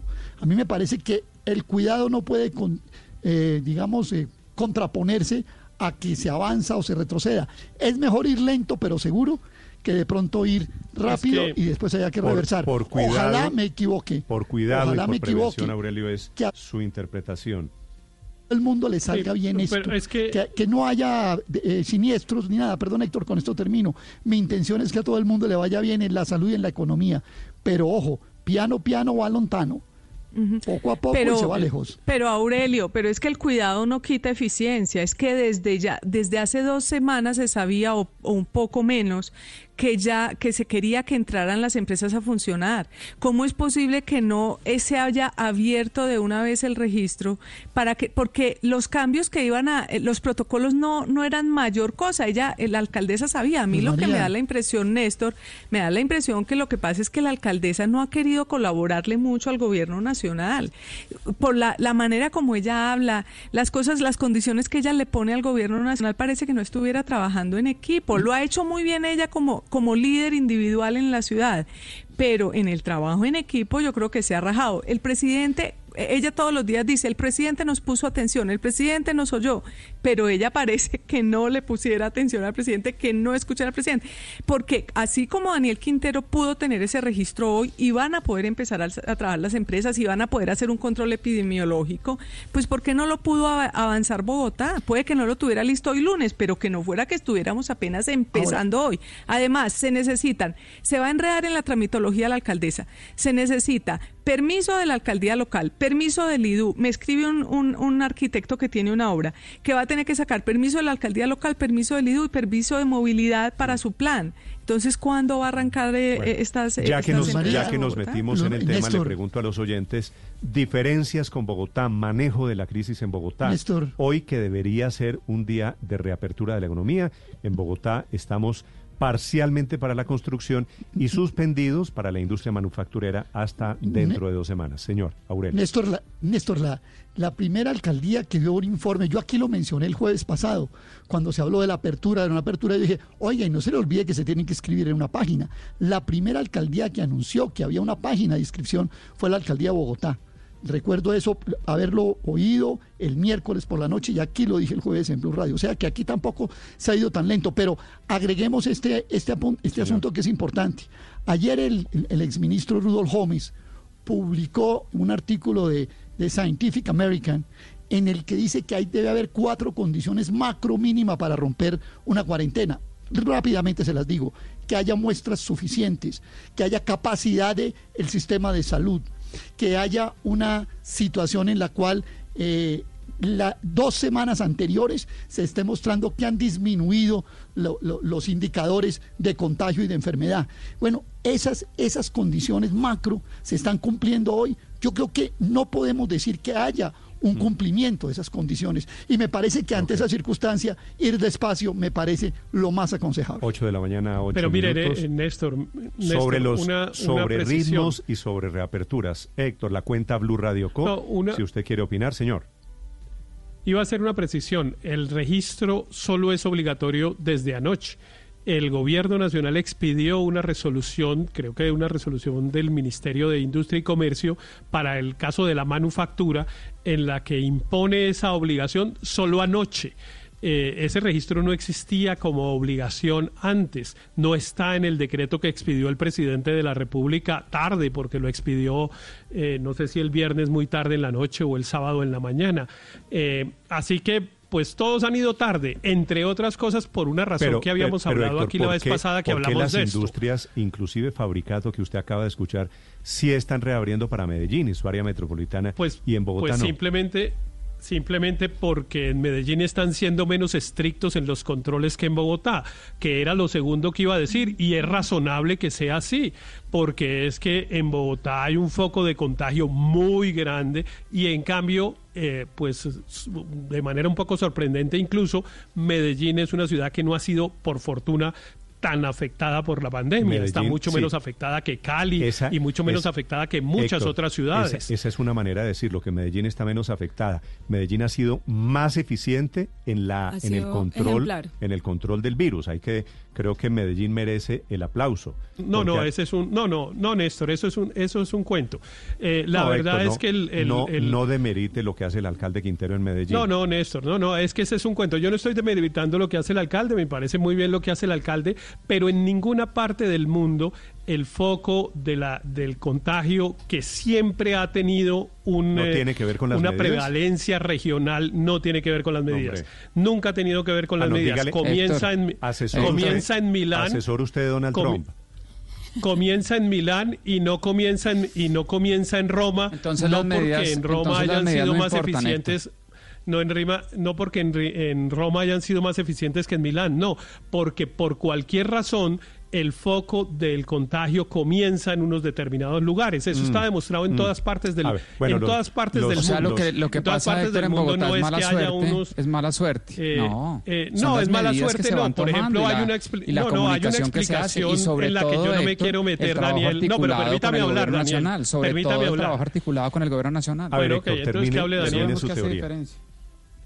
No, lo que estoy lo que estoy diciendo es que evidentemente en las regiones Anto hay un nivel de contagio distinto. En el municipio de Cipí, Chocó, por fortuna no hay ningún contagiado y eso no quiere decir que es que el alcalde de allá haya sido un genio y que haya logrado inmunizar a su a su población. No, es que el, el la pandemia tiene una dinámica que ha demostrado en el mundo que por algunas razones asume unos focos en unas regiones o porque llega gente, como dice la alcaldesa de Bogotá, a través del, del eh, aeropuerto o por la razón que sea. A mí no me gusta esa explicación del aeropuerto, pero evidentemente, claro, que está asociada en algunas razones. Por eso está Bueno, en Nueva tiene- York, eh, pero- en pero- Nueva pero- York más concentrada que en otra. Héctor, y solo déjeme si decir una piensa- última cosa para me terminar, sugiere-. Me sugieren aquí unos oyentes que la comparación no es solo Bogotá-Medellín, sino, por ejemplo, también Cali-Medellín que tienen eh, poblaciones equivalentes, que tienen vuelos Y, Ca- y equivalentes. Cal- y Ca- y Cali tiene un nivel de contagio gigante. Disparado Claro, y Medellín muy controlado. claro, Hay algo que está por haciendo una Medellín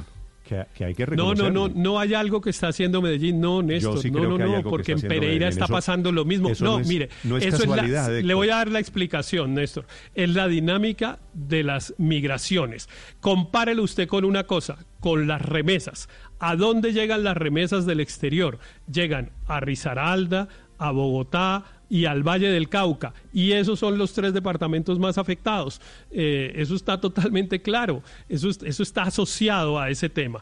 Pero déjeme decir lo último. Bueno, lo último, que es, de- déjeme decir lo último, que es, es que parece que celebráramos que entrara mucha gente a trabajar, que nos parezca una gran noticia. En Fabricato comenzaron. Mi pregunta es, ¿esa es una buena o una mala noticia? porque cuando celebramos que en Fabricato están que cuando celebramos que en Fabricato están trabajando, estamos tal vez omitiendo decir que por el reinicio de Fabricato hay más personas que están corriendo riesgos adicionales de contagiarse. Y eso, pues a mí mm. me parece una mala noticia. ¿Esa le parece a usted a 1.500 personas que tienen hoy que la posibilidad de buscar sus alimentos, la posibilidad de devengar un sueldo, Héctor, a esas 1.500 personas les parece una buena noticia. A usted le seguro, puede Seguro, pero al, al, conjunto de la sociedad no sé si sea buena o mala noticia. Sí. Y esos son riesgos que hay que asumir. Digo, Yo creo que son riesgos que hay que asumir, pero no necesariamente celebrar. ¿Cuántos millones, ¿Cuántos millones de desempleados? Le pongo un ejemplo. 26 millones de desempleados en esta crisis en Estados Unidos. ¿Le parece buena o mala noticia? Yo, yo creo, Néstor, que hay riesgos que asumir para tratar de mitigar los efectos sociales y económicos de la pandemia, pero esos riesgos no hay que celebrarlos, no son una gran noticia, ni hay que presionarlos, porque son riesgos adicionales. Bueno, les pregunto a los oyentes que quieran integrarse a este debate rápidamente, Daniel. Néstor, yo creo que con protocolos y siguiendo la normatividad que está exigiendo que está exigiendo tanto el gobierno local como el gobierno nacional, es una buena noticia que, la, que Fabricato reabra. Es ingreso para un 1.500 trabajadores, quién sabe para cuántos niños que vuelven a recibir eh, sus programas de nutrición, etcétera, por parte de sus padres. Entonces, pensar que, que reabrir la economía es una mala noticia eh, no es cierto. Yo creo que con protocolos es una buena noticia, que es lo que se anticipó el gobierno de, de Medellín abrió la plataforma, fue revisando los protocolos y estuvo listo para lo que anunció el presidente, que era la reapertura gradual, paulatina de la economía Yo creo que hay un tema de manufactura y construcción a partir de hoy. Daniel, eh, María Consuelo, que tiene que ver con la escala de las ciudades y eso no lo podemos negar. O sea, el 35% de la capacidad del sistema de transporte masivo en Bogotá es 1.400.000 personas. En Medellín son 665 mil, menos de la mitad. En Cali son 152 mil y así sucesivamente. Entonces también estamos hablando de que el problema en Bogotá es un problema de una escala mucho mayor, o el desafío para ponerlo en positivo. Pero lo que sí es innegable es que mientras en Medellín se dedicaron a prepararse y en Cali también, eh, aquí en Bogotá nos dedicamos a controvertir. Está diciendo Bruce McMaster, que es el presidente de la Andy María Consuelo, dice, los mandatarios, que creo, que creo que se refiere a esto mismo, los mandatarios son proveedores de soluciones. Necesitamos muchas soluciones para muchos. La ruta del no se puede, no se puede entre comillas, no provee soluciones, de pronto lo contrario. Y la controversia es interesante como, como debate académico, pero cuando hay que ejecutar las cosas hay que ponerse manos a la obra. Y yo creo que Medellín nos dio ese ejemplo. Álvaro, señor. Pero Néstor, eh, los países que están reabriendo lo están haciendo luego de que pasaron el pico de contagio y cuando han montado un sistema de testeo suficiente para saber qué está pasando, no, no a ciegas. Eh, en Colombia estamos haciendo un experimento más riesgoso, entonces no sabemos hoy si la prudencia de Bogotá eh, va a salir remunerada por los hechos o no. Obviamente, ¿por qué hoy? Pues que los decretos salieron el viernes y las resoluciones salieron ayer. ¿Por qué Medellín sí? Porque la pandemia entró en todas partes del mundo por puertos muy interconectados con el mundo. El aeropuerto de Medellín recibe una fracción. Casi todo pero ¿por qué Medellín? ¿Por qué Medellín pudo? Cali también recibe una fracción, Álvaro. Y Cali tiene los casos de COVID comparados por millón de habitantes mucho más altos que los de Bogotá y Medellín los tiene muchos más bajitos. Pero Cali, Cali tiene una particularidad. Recibe toda la inmigración del Pacífico, inclusive de, Ecuador, y la explicación que da eh, Héctor es muy válida. Viniendo de España, uno de los países más contaminados, los familiares eh, a las ciudades donde más eh, se recibe plata de España, que son Bogotá, Pereira y Cali. Y lo otro es que hay una diferencia total entre Nueva York y Texas. Medellín también tiene vuelos desde España, Álvaro, ¿no? Por si acaso. Muchos, muchos menores. Desde el, desde el día uno, el contagio en Medellín ha sido menos. que muchos menos? Pues claro que tiene menos. Pero, pero mire, miremos lo objetivo, Néstor. Desde el día uno, el número de contagios fue significativamente inferior en Medellín. No fue que arrancaron igual y Bogotá se disparó y Medellín frenó. No es así la proporción se ha mantenido. Y, y por Bogotá, si Bogotá no es cuidadoso, infecta al resto del país, porque es el foco de contagio, como ha pasado en Milán, como ha pasado en Madrid, como ha pasado en Nueva York. Y no es porque los alcaldes de esas eh, ciudades no hayan tenido cuidado. Es Nueva York y Texas. Obviamente, eh, Texas no va a llegar al nivel de contagio de Nueva York porque el foco grande fue en Nueva York. Por eso la democracia tiene distintos niveles de autoridad. El presidente piensa en el país y cada, cada alcalde debe pensar en su situación particular. Los bogotanos no perdonarían que su alcaldesa actuara de la misma manera que actúa el alcalde de Cúcuta, por ejemplo, o de otro, que tiene un problema muy inferior. En, en, Bogotá hay un problema de contagio muy grande. Y además hay dos maneras de mitigar el impacto económico. No solamente es abriendo la economía, porque ese es a un nivel muy, muy riesgoso. Hay dos curvas que hay que aplanar, la de la epidemia y la del contagio económico que no mata gente sino que mata empleos. La, la... Bueno, no, pero matar, matar empleos es, es quitarle los ingresos a la gente, eso no es una cifra. Sí, sí, claro, que no por tiene eso nada son que ver dos la curvas. gente, ¿no? 26 dos cu- millones de desempleados No, pero yo en no he Estados dicho eso. Unidos, solo para que usted se haga una idea, Álvaro. Yo no he dicho eso, es que hay dos crisis, la, la de salud y la económica. y este ambas debate es ambas tienen curvas, ambas tienen curvas que hay que aplanar. El, la manera de aplanar la curva de salud es con el encierro. Y hay dos maneras de aplanar la curva económica. Una es abriendo la economía, pero es muy riesgosa porque puede disparar otra vez la curva epidemiológica. La otra manera, que es la que se ha usado más en el mundo, es con gasto público, tratando de inyectarle mucho dinero a la economía para que no se reviente. Por ejemplo, a las pequeñas y microempresas llegarles con plata para que no despidan a la gente. Eso lo hizo Alemania antes de abrir, eso es lo que están haciendo en todas partes. Aquí estamos abriendo porque estamos ahorrando en gasto público. No se está solucionando el tema desde el punto de vista público, sino que se le está diciendo al sector privado, abra a su riesgo, eh, porque no tenemos cómo manejar la Álvaro, situación mire, económica. usted, usted que me decía las cifras que era mucho menor Medellín que, que Cali. Le voy a dar cifra en mano. Por Bogotá entraron el año pasado el 67% de los extranjeros a Colombia. Por Medellín el 11%. Por Cali apenas algo más del 3%. ¿De acuerdo? Para que usted se dé cuenta la diferencia, la diferencia entre unas ciudades. Néstor. Porque suele recurrirse aquí al, kilóme- al termómetro de los vuelos internacionales, que llegaron tantos vuelos internacionales. Es que, ¿sabe, ¿sabe qué pasa en Sí, Cali, pero- Néstor? En, en Cali pasa una cosa, Paola, y es que en Cali se está presentando un fenómeno de la llegada masiva de venezolanos Vía que Ecuador, están sé, llegando de. Ecuador. Sí, sí, sí, lo Mucha gente viene ahí. Sí, sí, de acuerdo. Cierto. Así que tengo toda clase de Pero- teorías. ¿Por qué unas ciudades están pudiendo? ¿Por qué unas ciudades están reabriendo? ¿Por qué en Bogotá esta mañana no? Todavía no, Más por lo de menos para el sector de industria y manufactura. Paola.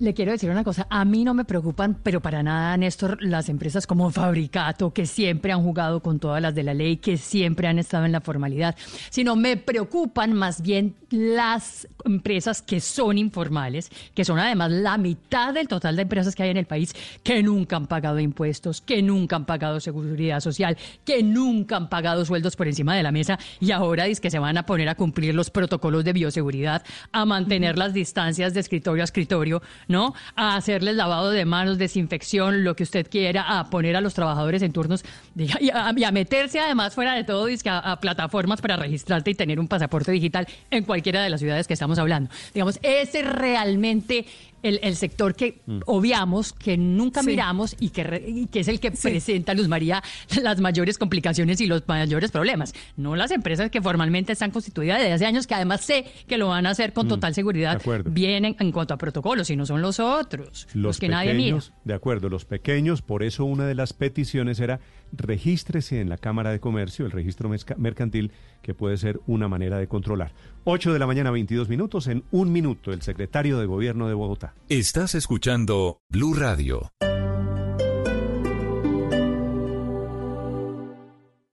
Esta es Blue Radio.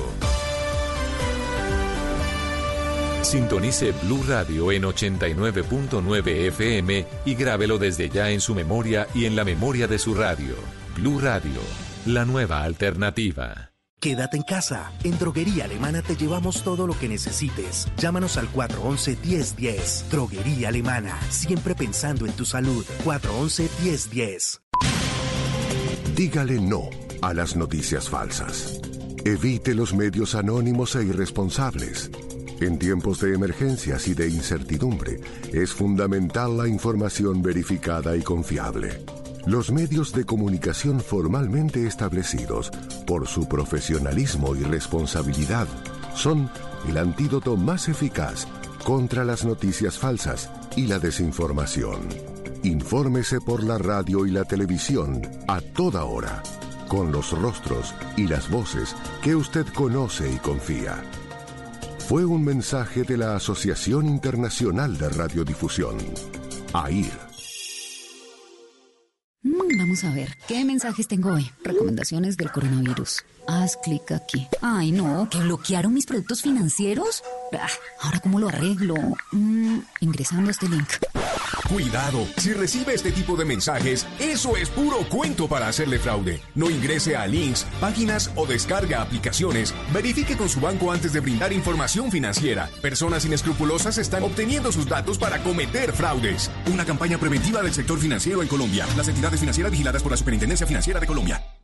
En Blue Radio, tiempo para lavarnos las manos.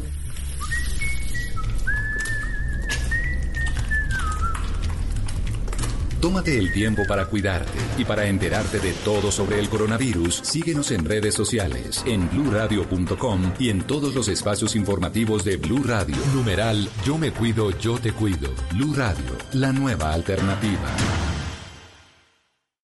R, les cuento Pacto por la Vida. Es una invitación al autocuidado de los taxistas y cuidado de los pasajeros ante el COVID-19. ¿Recibió, colega? ¿Y qué es? R, son acciones simples como prestar siempre el servicio de taxi por call center o plataformas tecnológicas, cobrar la tarifa justa, no exceder los límites de velocidad y respetar las señales de tránsito, entre otras. ¿Recibido? Suena bien. R, además nos invita a que nos lavemos las manos constantemente, usemos tapabocas y limpiemos el carro al menos tres veces al día. Recibido, colega, me monto el pacto de la vida. R, quedamos QAP, taxistas en cuarentena por la vida. Alcaldía de Bogotá. Son tiempos de cambios a gran velocidad. Ahora la humanidad habla de teletrabajo, compras en línea, conciertos por internet, banca virtual, emprendimientos y ciudades inteligentes. Para estar a la vanguardia, sintonízate con Blue 4.0, donde la economía digital y las industrias creativas son una excusa para conversar. Dirige Juan Manuel Ramírez, Blue 4.0, lunes a viernes de 9 a 10 de la noche en Blue Radio. La nueva alternativa.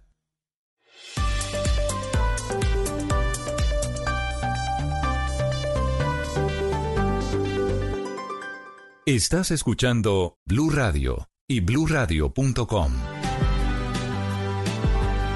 Dijo la alcaldesa en su Facebook Live anoche, el lunes, es decir, hoy, no va a empezar ninguna obra ni empresa de manufactura. El doctor Luis Ernesto Gómez es su secretario de gobierno en la alcaldía mayor.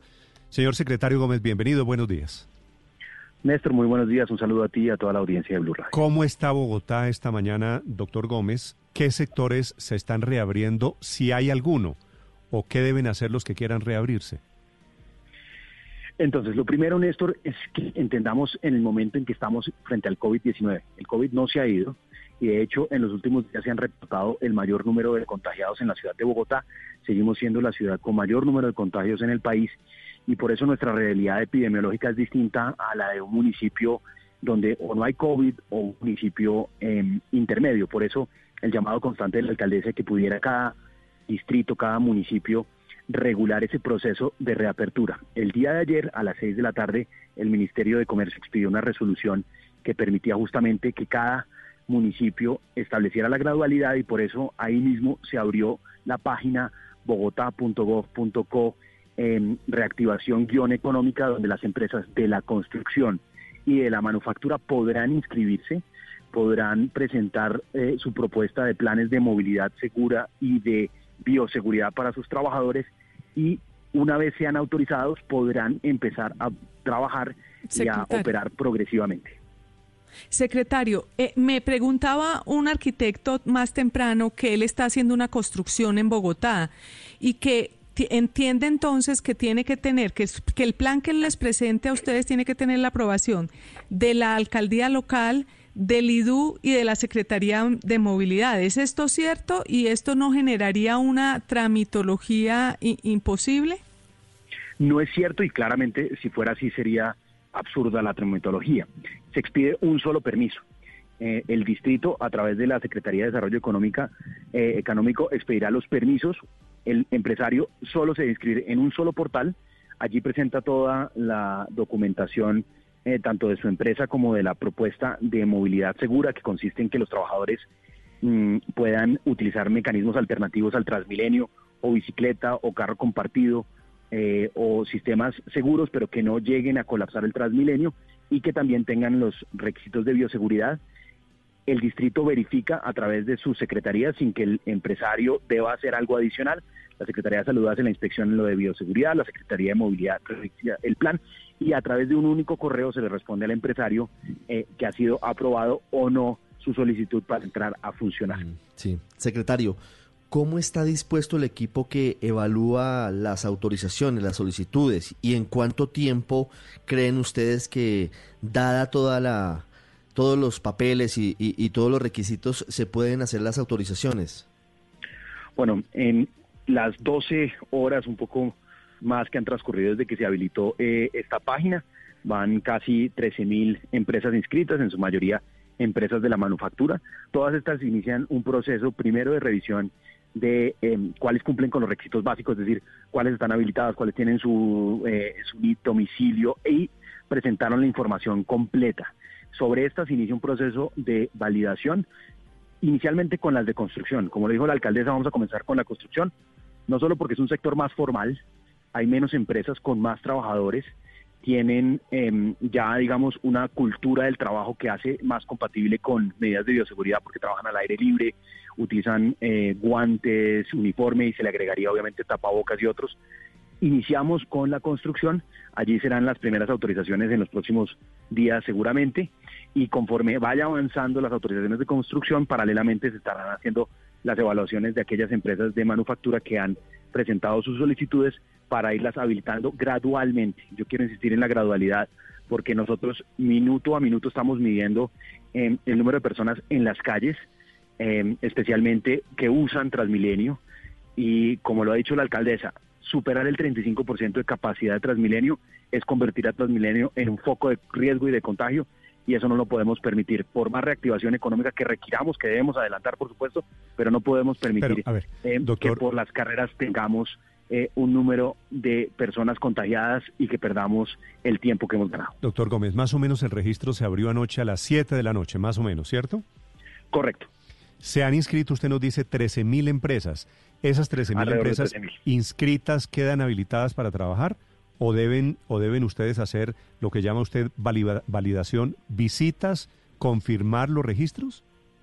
Claro que sí. Esto no la inscripción no habilita bajo ninguna circunstancia automáticamente eh, la operación de la empresa. Néstor, esa pregunta es muy importante. ¿Y cómo hacen La ustedes, la cómo hacen ustedes para visitar proceso. 13 mil empresas o 15 mil las que se vayan a inscribir? Entonces, lo primero es que el registro esté completo, es decir, que toda la información que está solicitada, un plan de movilidad de los trabajadores, un plan de bioseguridad y la disponibilidad de equipamiento de bioseguridad estén garantizados y que estén presentados allí en los requisitos que deben cargar. Y sobre eso se realizan las inspecciones tanto de Secretaría de Salud, Secretaría de Movilidad para poder habilitar, como eh, eh, es lógico, iniciaremos con las grandes empresas, los proyectos más grandes que abarquen el mayor número de trabajadores y que tengan las mejores condiciones para empezar a operar y de manera secuencial iremos justamente a lo largo de esta semana priorizando construcción para poder asegurarse que estos entren a funcionar, pero entren a funcionar con todos los estándares de bioseguridad y todos los estándares de movilidad segura de para esas, sus trabajadores. de esas 13 mil, más o menos qué porcentaje corresponde a construcción, doctor Gómez. Estamos hablando de que casi que 4.000, 4.200 son construcción. Em, y en Bogotá... Es decir, el para que se hagan- 35% más o menos son construcción. Exactamente, el 35% y seguramente, Néstor, dentro de estas 13.000 hay empresas que no hacen parte ni de la construcción ni de la manufactura, pero que pues sienten la urgencia, como muchos empresarios, como muchas personas obviamente, de reactivarse económicamente y, em, y se inscribieron. Recordemos que en manufactura hay 15 subsectores.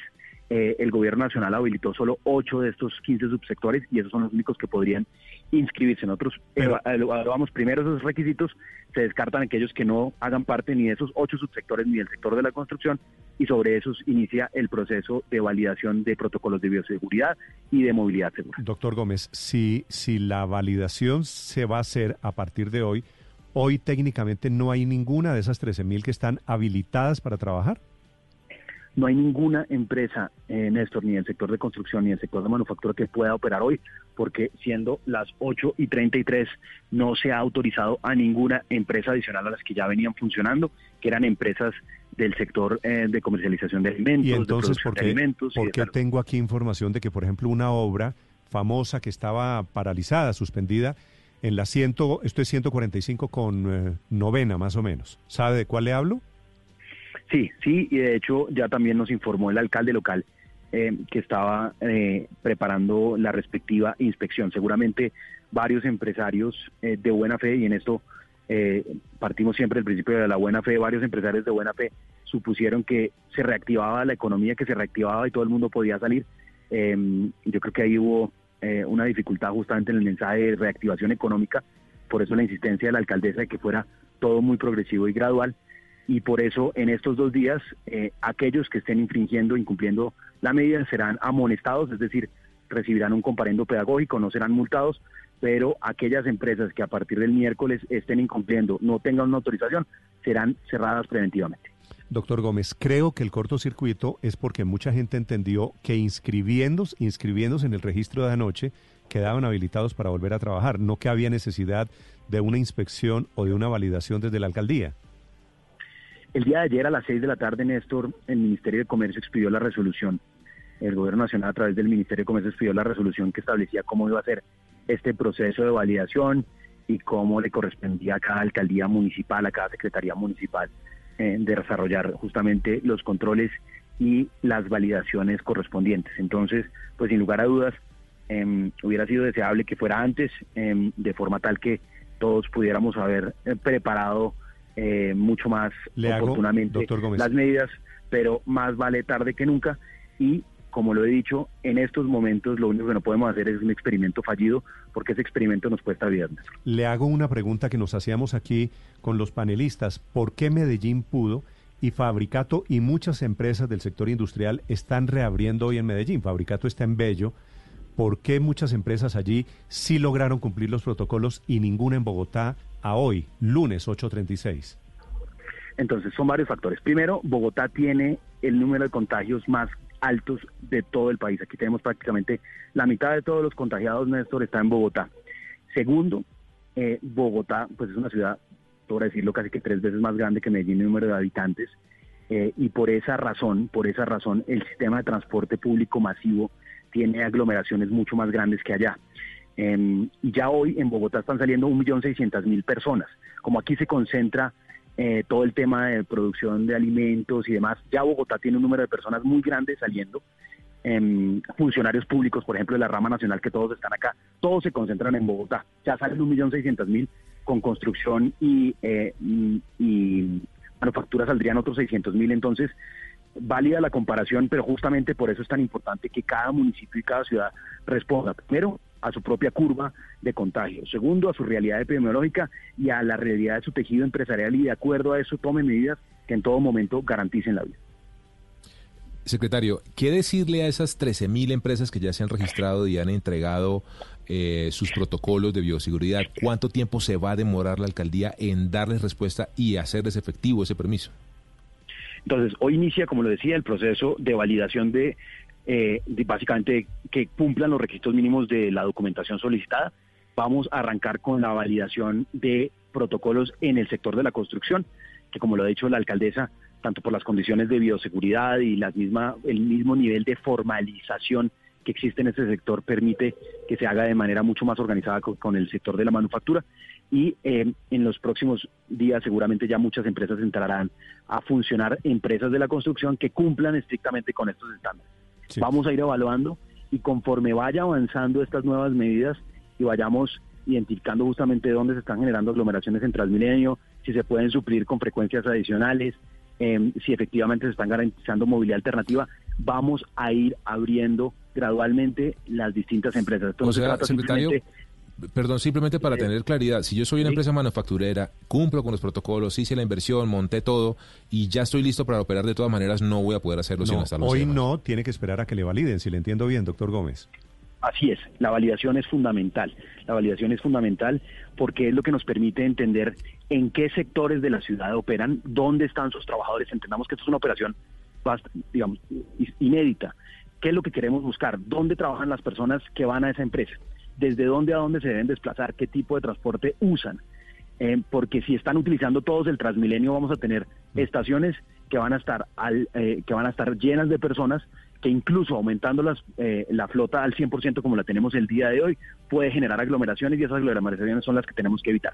Por Doctor eso Gómez. el paso a paso es fundamental en la apertura del sector construcción y en la apertura del sector manufactura. Doctor Gómez, le hago una pregunta final y es que me están escribiendo desde Rappi. Rappi es una de las grandes plataformas de transporte domiciliario que nos ha salvado la vida por estos días. Me dicen que ustedes con el decreto de ayer prohibieron hoy Rappi. Rappi está prohibido hoy en Bogotá porque los pusieron también a hacer esto, a registrarse y mientras se registran y mientras consiguen el permiso no van a poder funcionar. ¿Eso es cierto? No es cierto, Néstor. Las empresas que venían funcionando desde la cuarentena y el simulacro siguen funcionando con toda normalidad porque ya tienen el cumplimiento de los requisitos. Estoy hablando de call centers, estoy hablando de empresas de mensajería, estoy hablando de empresas de comercialización de alimentos, de medicamentos y por supuesto el sector Pero- salud y vigilancia. Pero mire Todas esas empresas el ya han cumplido, déjame termino Néstor, todas esas empresas ya cumplieron los protocolos, por ejemplo las empresas de call centers ya adecuaron sus instalaciones, ya trasladaron trabajadores a teletrabajar, lo mismo una empresa como Rappi que ya cumplió con los requisitos justamente de limpieza tres veces al día eh, y desinfección de todo el equipamiento, evitar aglomeraciones de más de cinco rapitenderos en un solo lugar. Todas estas eh, medidas ya se han venido cumpliendo, ya las han adoptado y por lo mismo el funcionamiento de estas no debe tener ningún traumatismo con el ingreso de otros dos sectores. Esto hace referencia y las nuevas medidas hacen referencia exclusivamente al sector de manufactura, exclusivamente al sector de construcción y Rappi no hace parte de ninguno de esos Pero, doctor Gómez, el, el decreto de ayer tiene un capítulo que se llama Vehículos destinados a servicio de mensajería y domicilios. Y dice así, las empresas o plataformas tecnológicas que presten o faciliten servicios de mensajería o domicilios deberán presentar ante la Secretaría Distrital de Movilidad al correo tal y tal el listado de vehículos automotores autorizados cuya licencia de tránsito así se lo permita, carga o mixto. Entonces, esa modalidad adicional tiene que ver con que, Néstor, con que entran nuevos sectores que demandan también servicios de una cadena de abastecimiento, demandan servicios de una cadena de eh, demandan servicios de una cadena eh, de producción y también que como hay varios varias empresas de transporte, incluidas empresas de mensajería que van a entrar a operar transporte eh, de personas. Por ejemplo, las flotas fueron habilitadas para hacer transporte intermunicipal, inmu- eh, municipal, perdón, no solo intermunicipal, eh, sino también municipal. Todas estas nuevas empresas, eh, todas estas empresas de servicios de transporte o de mensajería o de carga que entran a cumplir funciones distintas a las que tradicionalmente cumplían, deben también darlo a conocer al distrito justamente para que todo el encadenamiento esté asegurado. Pero reitero, las empresas de mensajería que venían funcionando y que vienen funcionando desde el inicio del simulacro eh, con las medidas de bioseguridad y con la adaptación justamente a todos los protocolos que ha dictado la Nación en la alcaldía, pueden seguirlo haciendo y el decreto en nada modifica esto, simplemente complementa a otras empresas que prestan servicios de carga, prestan servicios de mensajería, prestan servicios de transporte de pasajeros y que ahora justamente en el marco de estos nuevos protocolos de movilidad segura entrarán a prestar servicios decir, también de transporte de pasajeros. Empresas que venían funcionando, Rappi inclusive, o de otros sectores que venían funcionando, pueden seguir haciéndolo. Así es. Ok, perfecto. Hecha la aclaración, doctor Gómez, gracias por acompañarnos esta mañana. Gracias, Néstor. Es el secretario de Seguridad, el secretario de Gobierno en Bogotá, el doctor Luis Ernesto Gómez, 842. Estás escuchando Blue Radio. Si se le olvidó pagar los servicios y están a punto de vencerse, tranquilo, hágalo desde casa. Con el app de Vivienda Móvil puede pagar sus servicios públicos o privados desde su celular de forma rápida, fácil y a cero costo. Este es el valor de estar en casa. Para más información, búsquenos en nuestro canal de YouTube. Da Vivienda. Vigilado Superintendencia Financiera de Colombia. ¿Sabías que el pollo colombiano fortalece tu sistema inmunológico gracias a sus vitaminas y minerales? Por eso nuestros avicultores siguen trabajando para que no te falte la mejor proteína. Conoce recetas y puntos de venta en acomerpollo.com. Pollo colombiano fresco y con sabor. Campaña FENAVIFONAV. Con la reactivación de dos sectores de la economía, la construcción y manufactura, se movilizarán ahora cerca de 800.000 personas en el Valle de Aburrá, por lo que las autoridades han tomado medidas que pretenden evitar aglomeraciones y así prevenir contagios de coronavirus. En cuanto al uso del metro, solo las personas autorizadas y registradas en la plataforma Medellín Me Cuida tendrán acceso al sistema de transporte. Esto será controlado por funcionarios del sistema y la policía que serán estrictos en la revisión de cédulas y documentos que acrediten a los ciudadanos como habilitados para trabajar. Igualmente se restablecerá el servicio de bicicletas en cicla como alternativa de movilidad. En Olímpica te damos siempre precios bajos. Siempre. Olímpica presenta en Blue Radio una noticia.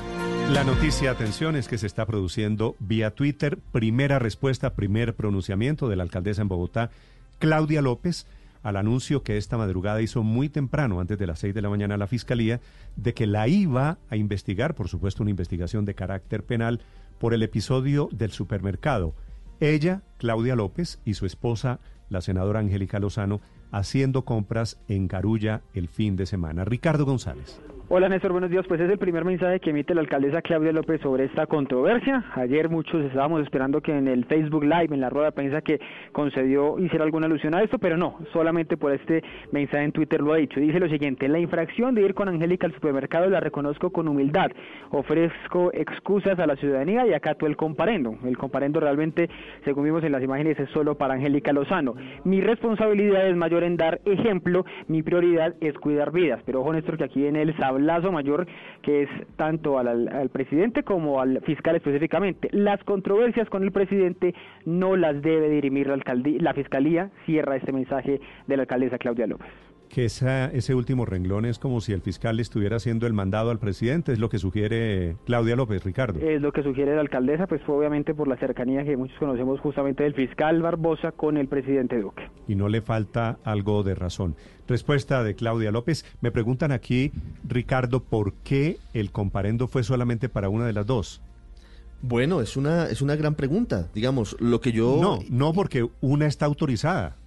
No, por eso, digamos, e, en mi, en mi teoría y en mi argumento es que una de las dos se, se, echa, se echa la culpa, digamos. claro, es que Angélica se autoinculpó, Angélica claro. se acercó ella misma al CAI, fue la, es decir, en un estilo un poco mocusiano, como Mocus que siempre pedía perdón por las fallas hechas, pues entonces ella fue hasta el CAI, ella pidió que le impusieran el comparendo, no se lo impusieron, ella pidió que se lo impusieran y por eso solamente no. se lo Luzma, pusieron a ella. Luz María, además de eso, Luz María, es que comete la falla una de las dos, porque es que una podía ir a hacer mercado, lo que no podían es las dos juntas, según entiendo. Sí, sí, no, sí. Pero las, dos, pero las dos están cometiendo no, no, no. la infracción. No, no, está pero cometiendo fíjese la que Claudia... una porque una, una puede, la otra, lo que no pueden es ir juntos. No, porque es decir, las dos ir están solo. acompañadas. Lo que no puedo es ir contigo, lo que pero, no puedo es ir pero, contigo, María, pero yo solo entiendo, puedo. Luz María, yo entiendo lo que usted dice, que la infracción es de las dos, estoy de acuerdo, pero la responsabilidad administrativa la asume una de las dos.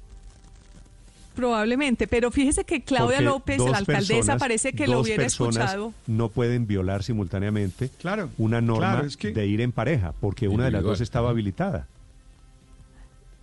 Pues sí, pero las dos iban acompañadas. Es decir, cuando uno va acompañado, o sea, pues su, su entonces, teoría pero digo, es, es, que el- una el discusión. debe ser para las dos.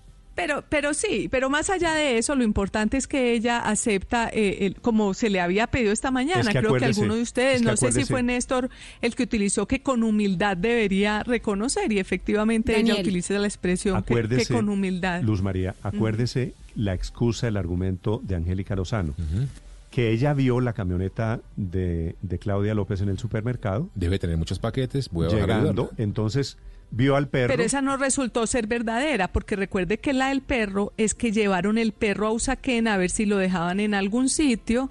Entonces, en ese caso, las dos estaban yendo a llevar el perro a Usaquén. También infracción. Entonces, digamos que las dos estaban en, en el plan de ir eh, en Néstor. compañía. Pero bueno, como, como Pero hemos dicho, es un comparendo la infracción y es por el Claudia López da en el punto. Y Claudia López da en el punto. Mi no, el comparendo, eh, Angélica dice las dos cosas, se acusa de las dos cosas, del supermercado y de sacar el, y de llevar el perro las dos juntas. Pero Claudia López da en el punto que la responsabilidad de ella es mayor en, dar, en dar ejemplo. Luz María, no. Voy a leer el comunicado de Angélica Lozano. Entonces, me presenté al CAI, esto lo pone anoche tarde, o sea, ya fue al CAI 10 días después de haber ido al supermercado. Ayer fue 20... 26. 26. La infracción fue el 18. 18. Nueve días después. Ella dice, Luz María, me presenté al CAI del barrio y he recibido comparendo por infringir la cuarentena. Reconozco que el sábado 18 de abril, en la noche, estuve en el supermercado en el que se encontraba mi familiar, familiar es mi esposa, ¿no? Claudia López. Sí. Mercando y en la tarde fui a ver un lugar, un establecimiento, en la parte alta de Usaquén para eventualmente llevar el perro allí. Ambas actividades son permitidas, pero deben realizarse individualmente. Vivimos tiempos difíciles que nunca imaginamos. La estricta observación de la cuarentena nos protege. El saldo pedagógico es insistir siempre en que nadie está por encima de las reglas. Le ofrezco excusas a la ciudadanía. El control social es fundamental. Es que las pilla es una señora o un señor que, mucha gente que los ve, que los que las ve haciendo mercado y ponen las fotos en redes sociales. Y por alguna Y la del perro es otro señor. Y la del perro es otro señor que la graba porque la felicita, le dice que lo está haciendo maravillosamente bien. Pasa el perro y pasa la senadora Angélica al lado de ella. Entonces es ahí también donde, donde aparece el, el tema de, que están juntas. Tengo una duda en todo este episodio, Padre Linero, y es porque si esto fue el sábado 18, ¿por qué apenas se hizo público una semana después? Sí, claro. Eh, sí, es una... Las grabaron y les tomaron fotos, no una, varias personas, porque usted ve que esto es una producción a varias cámaras. Entonces, es, por, extraño. Por alguna razón, el escándalo estuvo ahí incubándose pero, pero ¿sabe durante nueve días. Pero, pero, Néstor, yo creo que lo más importante es, tú, tú, perdona que yo siempre esté sacando lecciones de vida, porque es lo que quiero, que aprendamos de estas cosas. Primero, tenemos que ser coherentes, y a la, alcaldesa y mm, tiene que entender que no puede dar este tipo de acciones, no puede hacerlo, lo reconoce en su mensaje, me parece válido, con humildad, tiene que dar mucha, mucha, mucho ejemplo Segundo, Néstor, es fundamental que todos aprendamos. Ahora, lo que no se puede volver esto ya es un tema eh, de política, no se puede volver un tema en el que terminemos agarrados de las mechas cuando lo que necesitamos es estar unidos para sacar adelante la situación. Porque yo creo que eso es lo que se requiere hoy, que saquemos adelante la situación. Cómo se va a ir abriendo la economía poco a poco, cómo esa gradualidad nos va a permitir volver a un ritmo en el que todos estemos lo mejor posible. Y el aprendizaje, creo que el aprendizaje es para todos. Padre, ¿a usted le parece que está bien la amenaza de cárcel con sanción penal por este por este hecho de Claudia López y su pareja? Yo yo yo no conozco los temas penales, no soy especialista, me parece un exabrupto, me parece exagerado porque creo que sí falló, creo que merece la sanción social que se le ha dado a través de las redes sociales. Ella reconoce su error, tiene que pagar el comparendo, pero ya me parece que en esos temas, sin que yo conozca esos temas, me parece exagerado. Padre, pero reconoce el error cuando la pillan, ¿no? Pasaron varios días sin reconocer el error. Y trató primero de... Y, y, muchas horas después, y muchas horas después de que Angélica salió, a mi juicio, esa es una interpretación mía, con más humildad a pedir disculpas, a acercarse al CAI a, que le, impusieran el comparendo. Yo no sé si este comparendo se lo impusieron solo a Angélica o también es un comparendo a la alcaldesa. No, no el, comparendo, los, comparendo es solo para Angélica. Usted sabe que los comparendos, Daniel, usted lo sabe mejor que yo, son individuales. Son individuales, sí, es un solo no comparendo. Es para Angélica y pareja, el comparendo es individual. Entonces, ellas de alguna manera ahí están reconociendo que quien infringió entonces la, los requisitos de la, cuarentena fue Angélica, la que debía estar en el supermercado era Claudia. Pero eso es un detalle técnico acá. No, no, no, es, es, un si uno ranqueara a los funcionarios públicos... No, es importante, sí, es importante. Yo creo que si uno ranqueara a los funcionarios públicos, ¿quién ha sido la persona más vehemente en exigirle a los ciudadanos que, que cumplan la cuarentena, que todos nos tenemos que cuidar, etcétera? Yo creo que para todos la primera en el ranking sería la alcaldesa de Bogotá Entonces, dos veces lo del supermercado más lo del perro que, que mencionaba Luz María, ir sin tapabocas, etcétera. Es decir, no se autoexige las cosas que sí nos está exigiendo al resto de los ciudadanos No, para que nos claro, cuidemos. y- y es eso debería, debería pero- llamar a un, a un examen de conciencia de hombre. De pronto debemos ser un poco más, más responsables con las medidas que estamos tomando o no exigirle la misma vara al, al resto de No, ciudadanos. hay que exigirle a todo el mundo, Néstor, pero Bueno, yo creo entonces que también a uno yo- mismo. Claro, no, y está bien, y ya, y ya ofrecieron excusas, digamos, pero el trasfondo de todo esto, en mi opinión, eh, Néstor, es eh, el tufillo político que le da la decisión del fiscal de abrir investigación, que lo plantea la alcaldesa Claudia López en ese trino, porque pocas horas después de la controversia por el tema de las resoluciones, de que en Bogotá no se reanudan las eh, actividades en manufactura ni en construcción, aparece esta investigación. Entonces, pues es muy delicado que quede en el ambiente que la fiscalía esté siendo utilizada Sí. como, como brazo político de la presidencia. De- ¿no? de- Pero Ricardo, la, la alcaldesa también se está defendiendo políticamente, porque diciendo las controversias con el Pues, claro. presidente no las Ah, debe pero es que ella la es fiscalía. política, Claro. pero es que Por ella es eso, política. Entonces también hay una El defensa fiscal no es política. político. El fiscal no es político. sí, esa, esa bueno, es una pero- aclaración. A ver, Aurelio, pero- aquí tengo una cantidad de mensajes que me dicen el problema Es el tono de superioridad moral con el que hablaba Claudia López. Es cierto, la alcaldesa suele hablar con ese tono y por eso es que creo que la ciudadanía también tiene que aplicarle el mismo termómetro a ella. Aquí todos Sí. en la cama o todos en el suelo. Pero también pero todos en la pasa- cama para efectos penales, Aurelio. Ciento Sí, claro, y pico lo que mil de pasa es que- personas que... han violado en estos 40 días de confinamiento la cuarentena y solamente una investigación penal, ahí es donde digo que me parece un poquito exagerado, parece discriminatorio lo de la fiscalía el día de hoy. 8.54 minutos. Claro, Néstor. Señor. Sí, pero eh, pues he oído a los compañeros de panel de la mesa, pues, y, y se turnan el garrote, ¿no? Que es a las dos a las que hay que ponerle el comparendo, que mire que no lo reconoció, pero que lo reconoció fue cuando la cogieron. Que el otro, yo, no, yo no creo que eso ayude a resolver el problema. Yo creo que Claudia reconoce que sí, con humildad se equivocó y listo. O queremos pues que salga y se autoflagele. Que el tono anoto- que ha utilizado... anoto su frase, Aurelio. ¿Cómo es? ¿Que solamente sirven las opiniones cuando es para resolver el problema? Sí, para, porque eso no resuelve algún problema, decir, pero mire que no sé qué, pero mire que sí sé cuándo. Pues sí, anótela ahí, bien, y con mayúscula puede ser, o en Bueno, altas, se- como dicen ahora, como dicen en las imprentas. Bueno, pero Néstor, aquí el punto es más allá. Yo estoy de acuerdo, incluso eh, mis compañeros de mesa pueden decir eso y tienen todo el derecho, etcétera, etcétera. Pero el fiscal, es que aquí lo que estamos discutiendo es lo del fiscal. Ahí en lo de Claudia hay dos cosas que me parece que vale la pena discutir. La primera es si el fiscal debería intervenir porque se trata de un delito. Asunto que, pues, según veo por el boletín de la fiscalía, se le imputan en dos cargos.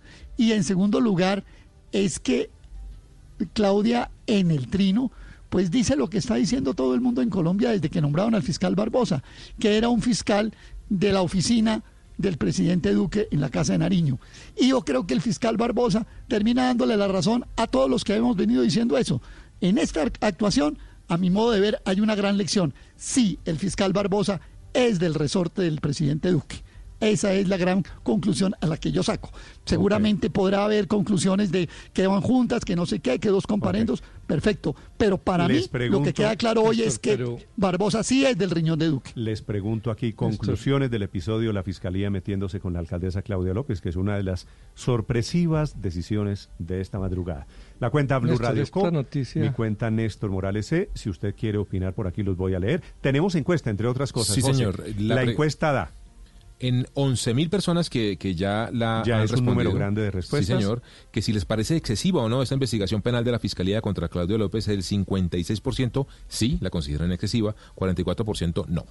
Ese 44% es que está alineado con que la alcaldesa cometió un delito. Piense, Álvaro, que esto significaría, obviamente, una imputación de cargos, puede significar en la práctica acabar con el mandato de la alcaldesa de Bogotá. ¿Le parece excesivo o le parece proporcional, Álvaro? No, me, me parece que, que es muy delicada esa decisión en este momento, que se, se ha debido esperar a tener total certeza en la fiscalía, no abrir una investigación sino estar seguro de, de qué iba- cómo iba a proceder, porque esta noticia hoy está llegando a los confines del país, que la fiscalía eh, puede meter a la cárcel a la alcaldesa de Bogotá, y eso inevitablemente genera la suspicacia de que el presidente eh, tenga algún interés en eso. Y eso le hace un daño enorme a las instituciones, a la Fiscalía, que necesita en este momento la confianza de los ciudadanos, pero sobre todo al presidente, que necesita que todos los ciudadanos, los que votaron por él y los que no votaron por él, los que están de acuerdo con la medida y con los que están de acuerdo con la alcaldesa, necesita la confianza de los ciudadanos. Cuando una parte de la ciudadanía piense que esto ya se fue a pelea de meter a la cárcel a quien se opone a las decisiones del gobierno, es muy delicado. Entonces, puede que no sea así. Muchos ciudadanos pensarán que no es así, pero algunos sí lo van a, a pensar y y la fiscalía tiene que ser consciente de, de, las implicaciones de sus decisiones. Pero Álvaro, yo pregunto si, si al final si al final sale que no haya responsabilidad penal, se habrá cometido un daño político e institucional enorme, gratis. Pero Álvaro, yo pregunto al revés. ¿Y qué pasa si el fiscal no abre investigación por miedo a lo que digamos los que estamos en las mesas de trabajo de las emisoras, después de haber abierto 628 investigaciones similares con, por el mismo tema de violación de, de la cuarentena. Entonces, esta es la 629. ¿Qué tal que no la abriera por ser la alcaldesa? María Consuelo, ¿usted cree que solamente en cuántos días estamos completando hoy? 36 días. 36 días de cuarentena. ¿Usted cree, cree que solamente 600 personas en Colombia han violado el pico y género? No, pero consideró la, la Fiscalía que en 628 oportunidades valía la pena abrir las indagatorias, que es lo que entiendo que es la primera fase, y determinar si la conducta es típica o no es típica, que es lo que dicen los penalistas. Entonces ya veremos el resultado, si hay una conducta típica de violación de, Piense, cuarentena. pi pero piense que esos 628, la mayoría es que llegaron desde Europa y no cumplieron la cuarentena. Esos 628 es que tenían coronavirus y se fue a pasear a Cartagena. Los que tenían que guardar eh, reposo y aislamiento y no lo hicieron. Que yo Incluso sepa, esta ¿no? es la primera investigación de carácter penal por ir a hacer mercado con la pareja. Claro que Sí, violó una pero norma, claro que dio mal ejemplo, claro que merece todo el reproche social. La pregunta es si esto da para una investigación de carácter penal que significa, como usted sabe, María Consuelo, Claro, es que eso que estamos- desde la fiscalía, esto es carcelazo, es decir, cuando usted la fiscalía le arranca una investigación, ¿cuál es la amenaza? Claro.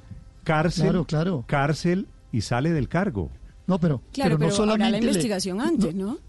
no solamente le abre la investigación, ya dice los cargos eh, por los cuales lo- la va a investigar. Sí, o sea, sí. esto va bien adelantado. Esto, No, esto no, es que no, vamos a no, averiguar pero el- el- la señora, no. no. esto va adelantadito, ¿no? El Pero, perdón, comunicado una última dice, cosa, Luz María, no, pero es que el favor, comunicado dice una- una que es cosa. indagación preliminanar, no es investigación. Por eso- Ah, no, eso todo- es muy todo- distinto. Luz María, todos es los probable, no, no, todos es los probable que la indagación preliminar. preliminar. Yo, yo le aseguro que esa indagación va preliminar va a terminar en decir que no le abren investigación. Néstor, es seguramente Néstor, lo que va a pasar. Pero, pues, una- obviamente es una torpeza política, pero no es una investigación, no están en esa fase, Néstor. lo dice claramente el comunicado. Esta es la primera fase, Néstor, la primera fase pero- del proceso pero penal. yo le digo- Señor.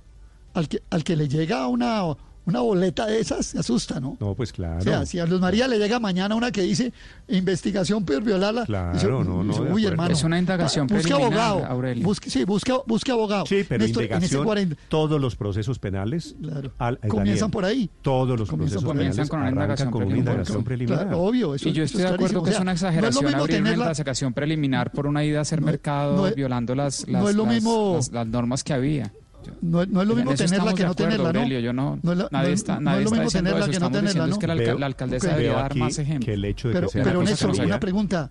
Néstor, ¿me permite una pregunta muy breve? En ese 44% que están votando en la encuesta de Blue, ¿incluye uribistas más petristas? ¿O eso cómo va? No, no, porque entre otras cosas, eh, Aurelio Petro, Petro salió a decir que tuvo lo de, claro, que lo de Claudia López que- de la fiscalía era una exageración. Tuvo que salir, tuvo que Twitter- salir corriendo a. Claro, no, no, ya lo vi, yo lo vi. Tuvo que salir corriendo a diferenciarse para no quedar en ese montón, ¿no? Pues, seguro, pero ¿qué, qué me está descubriendo usted, Aurelio? Que aquí hay pasiones No, pues políticas, que, la figura de- No, Claudia polariza, que la figura de Claudia eh, eh, no, tiene estoy admiradores diciendo- y detractores profesionales. Estoy diciendo, estoy diciendo que Claudia sufre el fuego de petrismo y del uribismo, que lo, que lo, que lo vive. Bueno. es la realidad política, buen, eso es cierto. buen, buen descubrimiento, 9 de la mañana, 12 minutos. Que Claudia pontifica, sí señor. Que Claudia dio mal ejemplo, sí señor. Que la fiscalía se excede, seguramente también, sí señor. 9 de la mañana, 2 minutos en Blue Radio. Estás escuchando Blue Radio. ¿Quién iba a pensar que ver calles vacías nos iba a incomodar más que verlas llenas? Que para demostrar amor tendríamos que alejarnos. O que un codo nos serviría para sentir al otro. Hoy es un buen momento para estar unidos. Supertiendas Olímpica. Juntos siempre. Estás escuchando Blue Radio. Prepárate para empezar a trabajar desde casa con una taza de café y un escritorio ordenado. Es tiempo de cuidarnos y querernos. Banco Popular, siempre se puede. Hoy es momento de quedarnos en casa y cuidar a los que tanto han dado por nosotros. Esa es nuestra manera de darles las gracias. Demostremos que somos capaces de ver el lado positivo de cada situación. Unámonos y volvamos a conversar en familia. Saquemos los juegos de mesa y convirtamos este momento en un espacio de amor y reflexión para volver a lo esencial. Cuentan con nosotros y con nuestros canales digitales para que puedan quedarse en casa. Es tiempo de cuidarnos y querernos. Siempre se puede. Banco Popular. Somos Grupo Aval. Vigilado Superintendencia Financiera de Colombia. Eres un romántico empedernido. Sabes que por amor haces lo que sea. Incluso cocinar las más ricas pastas. Y traer a tu casa una de las ciudades más románticas del mundo. Donde Romeo y Julieta se amaron por siempre. Sin duda, eres un campeón. Una de las capitales mundiales de la ópera. Para ti, nada es imposible. Apuesto a que eso no se lo esperaba. Pastas Verona. Si sabes de amor, sabes de pasta. Trabajamos pensando en usted. Si no puedes pagar tu factura y tu plan móvil no supera los 71 mil pesos, podrías recibir hasta 512 megas después de la fecha de vencimiento de tu factura. Conoce más en mitransformaciondigital.com. En Blue Radio, el Minuto Deportivo DirecTV. A las 9 de la mañana, 4 minutos. Atención, ya no inicia la Bundesliga el 9 de mayo. Se retrasó la reunión del gobierno para dar luz verde. Pasó al 6 de mayo y no da el tiempo para que arranque tres días después. Lo mismo pasa en Italia. Se había dicho desde el día de ayer que iban a autorizar que el fútbol regresara el 4 de mayo sus prácticas. Acaba de decir el ministro de los Deportes que no será así. Le va a dar prelación a los deportes individuales como el tenis y deporte motor. No arrancan los entrenamientos en Italia. En España sí, 4 de mayo, entrenamientos individuales para los equipos de primera división y progresivamente hasta el primero de junio para que puedan entrenar colectiva y de forma normal. Esas son las medidas de las grandes ligas europeas.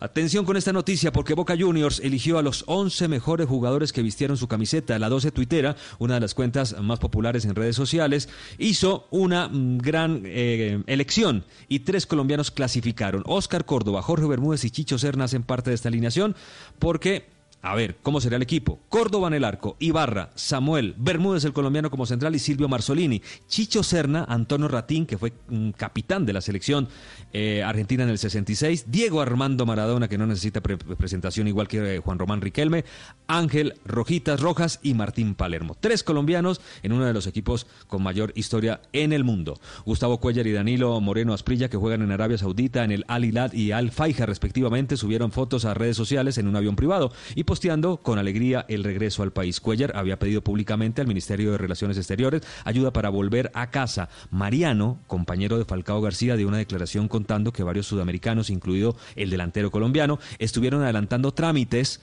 para intentar regresar a sus países de origen. Sin embargo, les negaron los permisos y el plan se cayó. Angustia, impaciencia se siente en el confinamiento, seguramente que en el país que no es de uno se puede sentir más.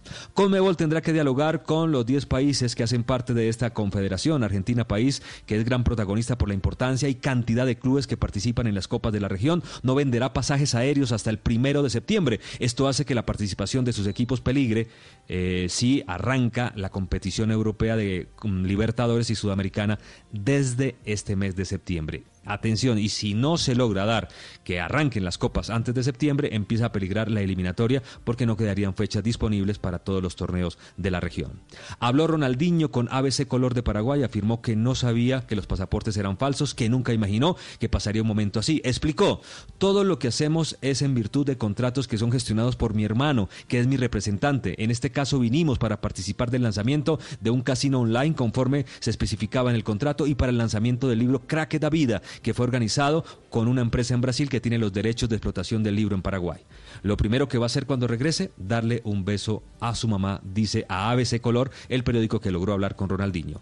Alejandro Valverde, el gran ciclista español, propone que se corran las grandes vueltas, Tour, Giro y Vuelta, pero de forma reducida yo lo que hubiese hecho a lo mejor es, eh, en las tres grandes vueltas, acortar una semana. Está claro que tres semanas, realmente siempre una gran vuelta ha sido tres semanas, pero este año es un año especial para todo. Yo creo que no tiene sentido querer mantener las tres semanas de las tres grandes vueltas. ¿Por qué? Porque entonces nos vamos muy lejos, eh, nos vamos muy a final de bueno, temporada. reducir una semana de las tres grandes, que el Giro, el Tour y la Vuelta sean solamente de 15 días y no de tres semanas. Bueno, más de ciclismo, Volta a Cataluña cancelada, el gobierno francés autoriza entrenamiento de sus pedalistas desde el 11 de mayo y gobierno español a partir del mayo podrían empezar a entrenar los eh, ciclistas profesionales. Y hasta aquí la información deportiva por ahora en Mañanas Blue. Estás escuchando Blue Radio. En DirecTV nos quedamos en casa contigo para que conviertas tu hogar en un cine con las mejores películas de estreno.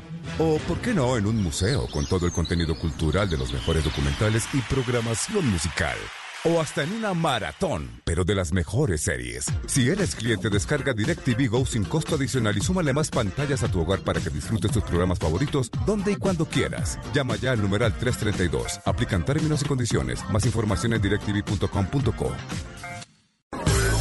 En la Universidad de los Andes pensamos en el futuro de tus hijos. Por eso creamos un nuevo crédito con el que podrás ahorrar desde el 30% hasta el 50% en el valor del semestre en carreras seleccionadas. En los Andes le decimos sí a los sueños. Conoce más en www.losandesteapoya.com. Universidad de los Andes. Institución sujeta a inspección y vigilancia por el Ministerio de Educación Nacional. Tu empresa mantiene su productividad desde casa con las soluciones tecnológicas de Claro Empresas y Negocios. Chatea, realiza reuniones virtuales, comparte documentos y más con Microsoft Teams y hasta 300 megas de internet. Además, protege tu información con seguridad de empresas de Claro Cloud. Llama ya numeral 400, Bogotá 748-8888. Aplica condiciones en claro.com.co para negocios. Estás escuchando Blue Radio y bluradio.com. 9 de la mañana, 9 minutos. El doctor Javier Jaimes es uno de los médicos de estos que están en el mundo haciendo ciencia, trabajando el tema del coronavirus. Es virólogo en la Universidad de Cornell y es uno de los investigadores allí en Estados Unidos tratando de entender la estructura del virus y específicamente cómo se transmite. Doctor Jaimes, muy buenos días. Buenos días, Néstor. ¿Cómo está usted? Doctor Jaimes, ¿en qué punto estamos para llegar a la vacuna del COVID-19? A ver, Néstor, eh, en cuanto a la vacuna, digamos, existen diferentes eh, productos, diferentes empresas y laboratorios a nivel mundial que ya tienen un producto desarrollado a nivel de laboratorio.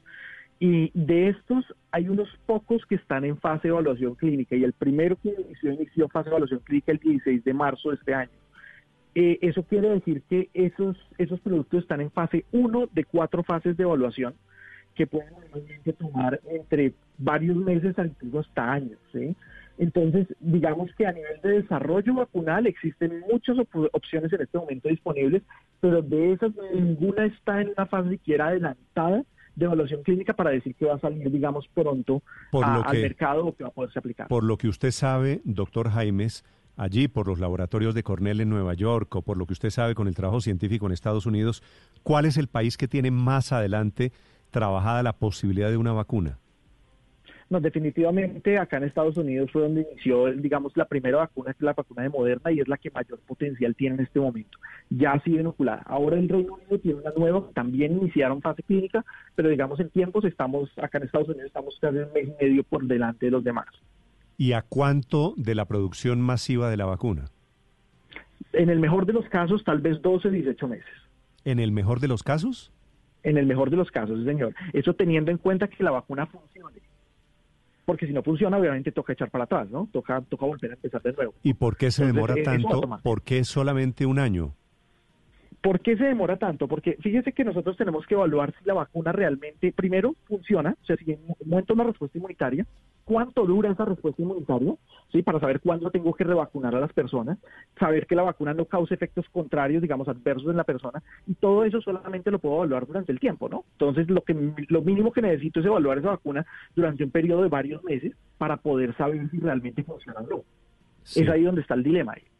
Doctor, doctor Jaimes, para estos efectos, para quienes vivimos con el miedo del coronavirus, ¿qué va a ser primero? ¿El medicamento para curarse o la vacuna para evitar la con- la- el contagio del virus?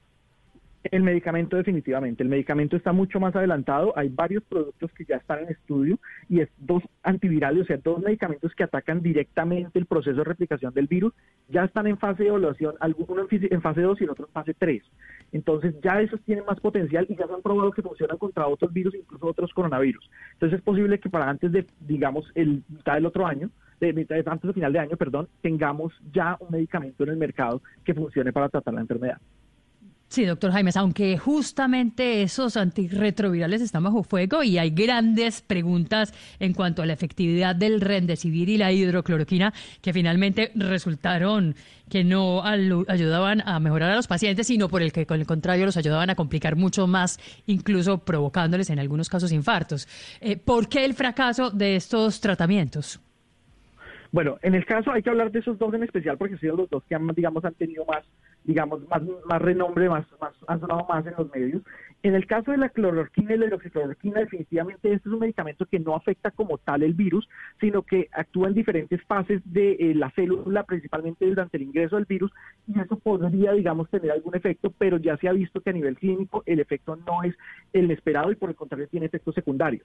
En el caso del remdesivir es algo totalmente diferente, porque este es un antiviral que realmente sí funciona durante el ciclo de replicación del virus, y ese ya se ha comprobado en otras enfermedades, como por ejemplo el síndrome respiratorio del Medio Oriente, el MERS, que es otro coronavirus, que funciona muy bien en el caso del ébola, también funciona muy bien, y en los estudios que se han hecho se ha encontrado hasta, eh, hay hasta un 98% de curación de las personas que han tenido la enfermedad y que se han tratado con remdesivir. O sea, ese es el que más potencial tiene por eso. Doctor Jaimes, entonces, ¿a cuánto estamos que el Rendecibir termine como todas sus fases para que ya se pueda producir? De, pues me hay mucho Rendecibir en el mercado, pero que ya se pueda utilizar para controlar el tema del coronavirus. Bueno, en el caso de esto, yo diría que en menos de seis meses ya deberían haber resultados suficientes para poderlo producir en masa. Pero hay que mencionar que eh, Gilead, que es la empresa que produce, la que tiene la patente del remdesivir, que realmente puede, tiene la opción de ofrecer este como un medicamento para tratar personas de forma voluntaria. La persona puede pedir voluntariamente si quiere participar eh, de esos estudios y recibir el medicamento y ser tratado con la enfermedad. Entonces, digamos que allá hay mucho más avance. Yo estoy más que seguro de que antes de final de del año nosotros ya tendremos este u otro medicamento en el mercado que pueda llegar a tratar la enfermedad. Sí. Doctor Jaimes, ¿hay algún estudio en Estados Unidos hoy frente a las consecuencias cardíacas o circulatorias que produce el coronavirus? Se lo pregunto porque algunas publicaciones hablan de accidentes cerebrovasculares que han sufrido personas que ni siquiera sabían que tenían el coronavirus. Sí, eso es, eso es bien interesante. Bueno, cuando hablamos del coronavirus como tal, nosotros lo asociamos al tracto respiratorio porque allá es donde se dan la mayor sintomatología. La razón por la cual se da en el tracto respiratorio es porque ahí está el receptor que permite el ingreso del virus a la célula, la cerradura que permite abrir esa puerta. Sin embargo, en la cerradura ese receptor se encuentra en muchas células del cuerpo, principalmente en el tracto digestivo, pero también están los riñones, está en el músculo cardíaco, está en el tracto respiratorio en diferentes tejidos en general. ¿Qué quiere decir? Que en todos estos tejidos el virus podría replicarse. El hecho de que el virus ingrese por vía respiratoria limita normalmente el virus al tracto respiratorio porque es donde se van a presentar los principales síntomas. pero eso no quiere decir que el virus no migre dentro del cuerpo y pueda ingresar a otros tejidos y causar otros signos de enfermedad. Y ahí los signos cardíacos juegan un papel bien importante. En cuanto a los accidentes cerebrovasculares, es algo que todavía no está claro realmente cuál es el mecanismo. Se ha descrito en diferentes países que esto sucede y no tenemos claro porque no, digamos que no encaja en cómo normalmente este virus se replica. Eso no lo sabemos bien. Pero la parte cardíaca sí es bien clara que sabemos por qué se puede causar.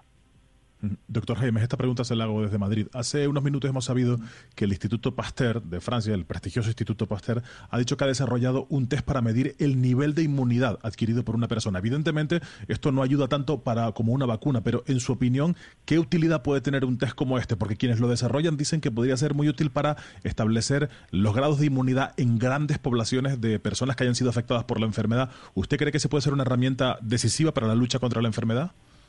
Definitivamente es una herramienta que es muy necesaria porque es que la inmunidad nos permite primero detectar a aquellas personas que han estado infectadas y que no fueron detectadas por los métodos diagnósticos que existían para detectar el virus.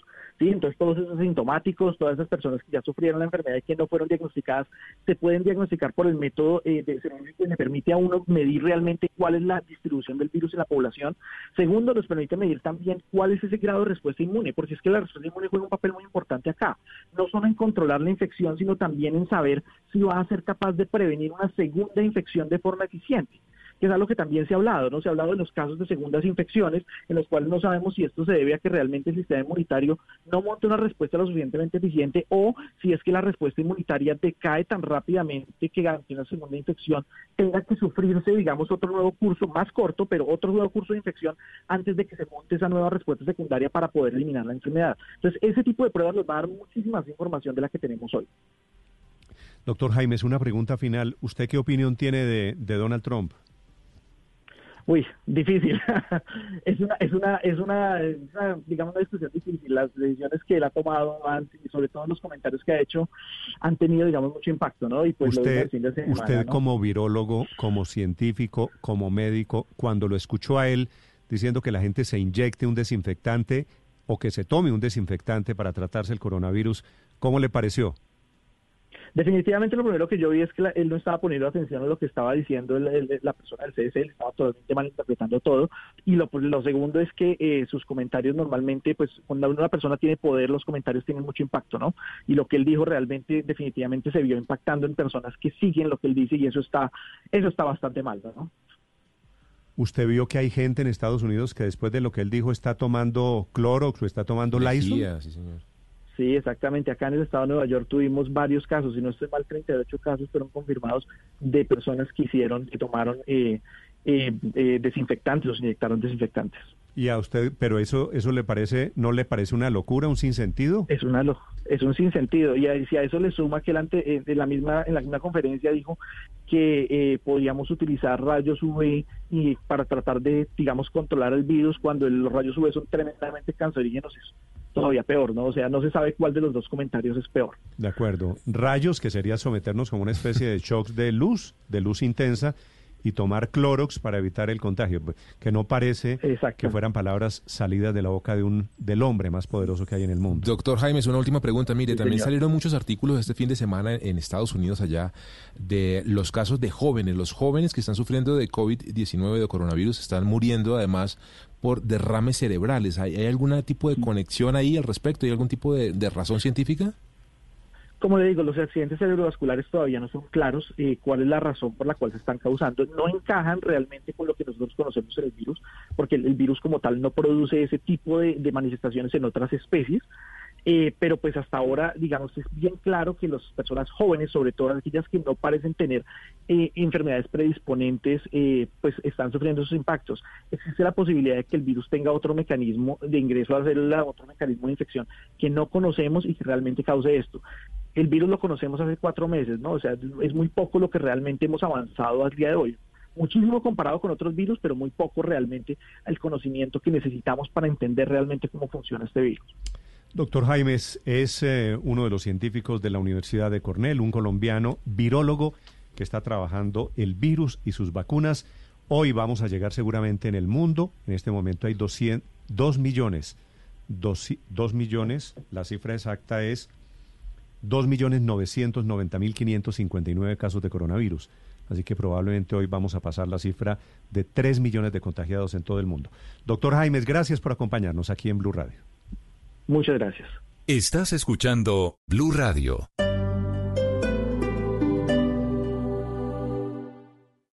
Esta es Blue Radio. Sintonice Blue Radio en 89.9 FM y grábelo desde ya en su memoria y en la memoria de su radio. Blue Radio, la nueva alternativa. Pásate a ETV. Trae tu número móvil de siempre. Adquiere nuestros planes postpago y recibe el 50% de descuento en cuatro cargos básicos de tu plan. ¿Qué esperas? Llama ya al 377-7777 o ingresa a etv.com. Aplican términos y condiciones en etv.com slash En estos momentos asiagos y difíciles, Momentos que nos llevan a sacar lo mejor de nosotros como personas y como familias, porque el destino está en nuestras manos. Debemos actuar con solidaridad y responsabilidad, respetando y acatando las decisiones de nuestros gobernantes, protegiendo a nuestros abuelos y a los menos favorecidos, para mostrar al mundo nuestra resiliencia y nuestra capacidad de adaptación. Tenemos que ser mejores juntos. Numeral Yo me cuido yo te cuido. Blue Radio, la nueva alternativa. Y a esta hora tenemos una recomendación importante. Si eres adulto mayor de 70 años, mamá gestante o tienes insuficiencia cardíaca, diabetes, hipertensión, cáncer, VIH, tuberculosis, hepatitis C, haces parte de la población más vulnerable al COVID-19. Por eso te invitamos a que te quedes en casa. Llama al 653-1387 en Bogotá o 018-1091-6662 a nivel nacional para conocer más sobre cómo evitar su propagación y contagio. Es compromiso de todos los colombianos. Sé responsable, dependemos de ti. Más recomendaciones en www famisanar.com.co. Vigilado Supersalud. Dígale no a las noticias falsas. Evite los medios anónimos e irresponsables. En tiempos de emergencias y de incertidumbre, es fundamental la información verificada y confiable. Los medios de comunicación formalmente establecidos, por su profesionalismo y responsabilidad, son el antídoto más eficaz contra las noticias falsas y la desinformación. Infórmese por la radio y la televisión a toda hora, con los rostros y las voces que usted conoce y confía. Fue un mensaje de la Asociación Internacional de Radiodifusión, AIR.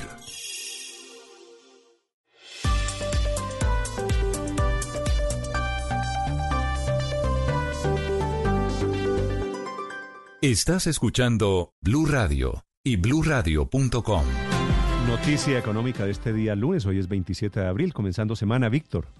Néstor, caen de nuevo con mucha fuerza los precios del petróleo luego de las recuperaciones finalizando la semana pasada. El que más baja es el WTI de Estados Unidos al caer un 28% a 12,20 dólares por barril. El Brent de referencia para Colombia pierde 8,30%, se ubica por debajo de los 20 dólares por barril en este momento. De nuevo, temores por el freno en la demanda o el consumo de crudo, sobre oferta y problemas para almacenarlo. Está muy difícil que levanten cabeza los precios internacionales del petróleo. El dólar en la apertura en Colombia pierde 12 pesos, se negocia en promedio en 4.027 pesos. Y le cuento también, Néstor, que fue exitoso el proceso de endeudamiento de los últimos minutos de Ecopetrol en los mercados internacionales. Primero salió a conseguir prestados 2 mil millones de dólares, aproximadamente 8 billones de pesos. Eso fue lo que consiguió. Eh, pero pese al derrumbe en los precios del petróleo y el debilitamiento de sus finanzas, los mercados confían mucho en la empresa y le querían prestar inclusive 5 mil millones de dólares, es decir, 2,5 veces lo que necesitaba la petrolera colombiana. La tasa de interés fue cercana al 7% y Ecopetrol deberá volver esta plata en 10 años. Esta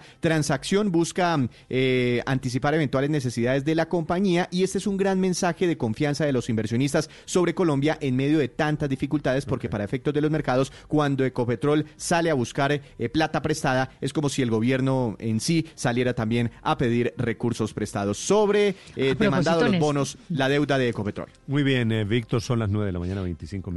Justamente ¿Tiene noticia económica, Paola? Noticia económica y además grande y en el mundo, Néstor, porque ojo con esta, con esta noticia que da cuenta un poco de lo que está pasando, que para algunos es bueno y para otros claramente malo. ¿Cómo es malo? Lo que está sucediendo en estos momentos para Coca-Cola, Néstor, que está reportando una caída en el último mes de sus ventas del 25%. Bueno, cosa que además jamás había pasado en toda la historia. Restaurantes y estadios y teatros cerrados ahí están las consecuencias elementales, ¿no? Claro, con entretenimiento, lo que dice usted es que ya nada más por cines lo que vendía Coca-Cola eran inmensamente grandes. Les queda esa parte colgada, les queda los restaurantes colgados, no tienen como llegar por otros canales a la gente, sino que le toca limitarse a lo que compre la gente sencillamente 25% es lo que reporta Coca-Cola de caída en sus ventas en este mes. Derrumbe del 25% de Coca-Cola, que además se imaginaba uno pues que Claro, mucho y, se imaginaba uno que nunca caerían por ningún motivo las ventas de Coca-Cola. Pues se desploman en eso. Mientras que la otra gran multinacional del mundo, Procter Gamble, lo que está reportando es un aumento en sus ventas. Usted sabe que Procter Gamble se dedica pues a fabricar que productos, que detergentes, que productos de aseo, un montón de líneas pues de pañales, de productos higiénicos, en fin, detergentes, mm. Ace, Ariel, todos los que usted quiera. Y entonces está diciendo Procter Gamble, por el contrario, hemos tenido el momento de nuestra vida, están creciendo ventas en tres de los cinco continentes, vamos a pagar incluso nuevamente 7.500 millones de dólares en dividendos en pleno, en pleno coronavirus y están obviamente atravesando por una racha que está haciendo que estén creciendo las ventas en un 8% una vez más, dos caras de una misma moneda. Algo parecido ha dicho Amazon, Néstor, que ha crecido o está en una pues temporada Amazon, Netflix, al doble de lo que sería la Navidad. Y de hecho en Colombia anunciaron mil nuevos puestos de trabajo para poder atender. Hombre, a propósito de productos de consumo masivo, tengo encuesta de Yanjas Padre Linero sobre los mercados. A ver, ¿qué El dicen mercado, los mercados? esto, repito, encuesta de Yanjas, conocida este fin de semana. El 67% de los hombres en las familias va a hacer mercado. Sí, señor. 30% las mujeres, el 3% restante los hijos. ¿De acuerdo? Nos sacrificamos por el mercado, definitivamente. Hay que hacerlo. Sabe que me parece, me parece sorprendente porque la Pero encuesta... chévere. Sí, sí, sí, sí. Pero hacen Es un más buen mercado. cambio ya de hábitos. Hacen más mercado, hacemos más mercado los hombres que las mujeres. Segundo dato de esta encuesta, padre. Dígame. 59% de quienes van a hacer mercado compra marcas que nunca había comprado. Ah, qué bueno. Entonces usted va, usted va por las ¿Está muy galletas relacionado tal, con, por los con quesos que sean tal. los hombres? No le entendí, Víctor, ¿qué? No, que si Sí, está claro. muy relacionado con que la mayoría Claro. de las compras las hacen los hombres. Posiblemente. ¿Que no sabemos comprar? Posi- no, posiblemente como Pero- hay pero más no. personas, más personas nuevas en el Pero- mercado, también quiere decir hay menos fidelidades a las marcas. No, y además de eso estamos en aprendizajes, estamos aprendiendo muchas cosas y entonces también se está ensayando nuevas marcas, se está conociendo nuevas marcas. Yo sabe, que sabe que tengo una familia. interpretación adicional, Víctor, y es que ¿Cuál, es por razones de bolsillo. Porque cuando, También. cuando usted está en la época de las vacas gordas, Ah, usted bueno. compra los productos grandes, inclusive dice, bueno, me voy a No dar le el mira el gusto, precio. llevo estas salchichas o llevo este aceite de oliva. Sí. Aquí, Pero- aquí, aquí, eh, usted va a hacer mercado, dice miércoles. La situación está complicada. Sí, señor. Para Pero todos yo- complicada. Néstor, Y se pero precio. refiero- puede- Llevo, pero debo de, puede de- ser- de esos productos, Héctor, de los supermercados, que son marcas propias, por ejemplo. Sí. Sí, sí. Sí, pero, pero puede ser incluso al revés, Néstor. Eh, por lo menos es mi caso. Yo efectivamente he comprado cosas que antes no compraba, pero lo he hecho porque he visto mucho que ha pasado, que, que por las redes sociales y por los WhatsApp de amigos y, en fin, vecinos, rueda mucha información de productores, de pequeños productores eh, de quesos, de otro montón de productos que dicen, mire, yo vendí, vendo esto y ahora pues no he podido venderlo, no he podido comercializarlo, ayuden. Y yo Ya he tengo, comprado, Héctor, he comprado tengo- mucho de eso. Héctor, ya le tengo la respuesta, es que usted se me adelanta, hombre. Ah, pregunta, perdón. pregunta. Durante Es que esta la- la encuesta es bien grande. Yo creo que este es el caso suyo, Héctor. ¿Ha querido comprar marcas que nunca había comprado por ensayar? La Claro, respuesta sí, es, es eso que usted está diciendo. La respuesta es 37% sí. Ok, entonces yo estoy en ese 37%. Usted Yo estoy está- en ese 37% y me Pero- ha ido muy bien, quiero decirle. He, he encontrado unos quesos deliciosos y unos productos congelados maravillosos que yo no tenía ni idea que existían y entonces he abandonado marcas muy conocidas tocado, que eran las que yo cogía en el supermercado. Seguramente le ha tocado eh, a usted, padre, que le llegan por las redes sociales o por el WhatsApp eh, una sugerencia. Cómprese tal cosa, tal supermercado está ofreciendo tales productos, está Claro. ofreciendo tales recetas, Y- están en promoción. y en ahí algunos es- casos- Y ahí es donde uno cae. Y en algunos casos son emprendedores, en algunos Sí, casos son sí, sí, personas que están arrancando y uno lo hace también para apoyarlos y al conocer el producto uno dice, oye, qué bien. Pero saben, Néstor, que a mí me gusta mucho el primer dato que tú das de que los hombres, los hijos están saliendo a hacer la compra, porque esto es un cambio de hábito y es una manera de entender que hay oficios, que hay actividades que no tienen género, como a veces desde el machismo habíamos creído. No, es que hacer la compra siempre es de las mujeres. No es verdad. hombre. Qué bueno que se esté dando toda una metamorfosis Compré, ahí. Padre, le recomiendo, compré unas tortillas españolas, ¿sabe cuáles? Sí, En ¿cuáles? el Vasco, buenísimas. El vasco, anote ese nombre. Tortilla de papa. Lo, lo que pasa es que Sí, los lo que- hombres se los españoles llaman pincho de tortilla. Señora, que los hombres se desesperan más encerrados, entonces ya acuden hasta hacer mercado con tal de salir a la también, calle. también es No, cierto. es para proteger a también la es cierto. Pero salimos a deber por todo, ¿no? Ahora es por, por Sí, sí, sí, desesperados. no. Sigo con resultados de la encuesta, padre. 66% Sí, de los encuestados ha modificado considerablemente los horarios de levantarse y acostarse. 22% de los encuestados ha comido más de lo habitual. Ahí está José Carlos. Yo Pero creo, no tanto, yo creo que ahí estamos todos, pero Ah, no, solo el pero 22% es lo que Pero es que, pero es se, une, unen dos cosas. Se une el insomnio con la nevera. Entonces, Con la ansiedad, sí, señor. Una de la mañana usted sale No y busca la nevera. ¿y ¿Cuántos a la una de la mañana, Ospina, usted inclusive bajan Uy, a- no. a comer galletitas? Me pasó esta madrugada. Con Voy a dormir. pues, Pero además, pero además se revive el rito, de- por ejemplo, de la cena. Eh, otra vez mi experiencia personal. Normalmente en, en mi casa, en la comida en la noche, pues era lo que cada cual como que picaba cuando llegaba, porque llegaban en distintos horarios y Claro. tal cosa. Ahora Ahora, todos, todos, sí. aquí entonces es a las siete y media, pues sentémonos a comer. Y, y esa, y ese, eh, ese juicio, digamos, Es con, la, con los, con los tres golpes, caracol. como se le llama, pues es muy, se ha vuelto un ritual. Oigan, esto, Eh, Néstor, ¿A qué Yo no sé. privilegio, ¿no? ¿A qué horas come usted, Héctor? ¿Cómo? ¿A qué horas come usted? A toda hora. Como por ahí siete y media de la, de la noche. ¿A qué horas come usted, padre Linero? Eh, tipo 8 de la noche. Más o Tarde, menos. tarde, me parece que come muy Sí. tarde. María Tarde Consuelo, ¿a qué horas yo- come usted? Siete, pero algo muy liviano. Luz María, ¿a qué horas come usted?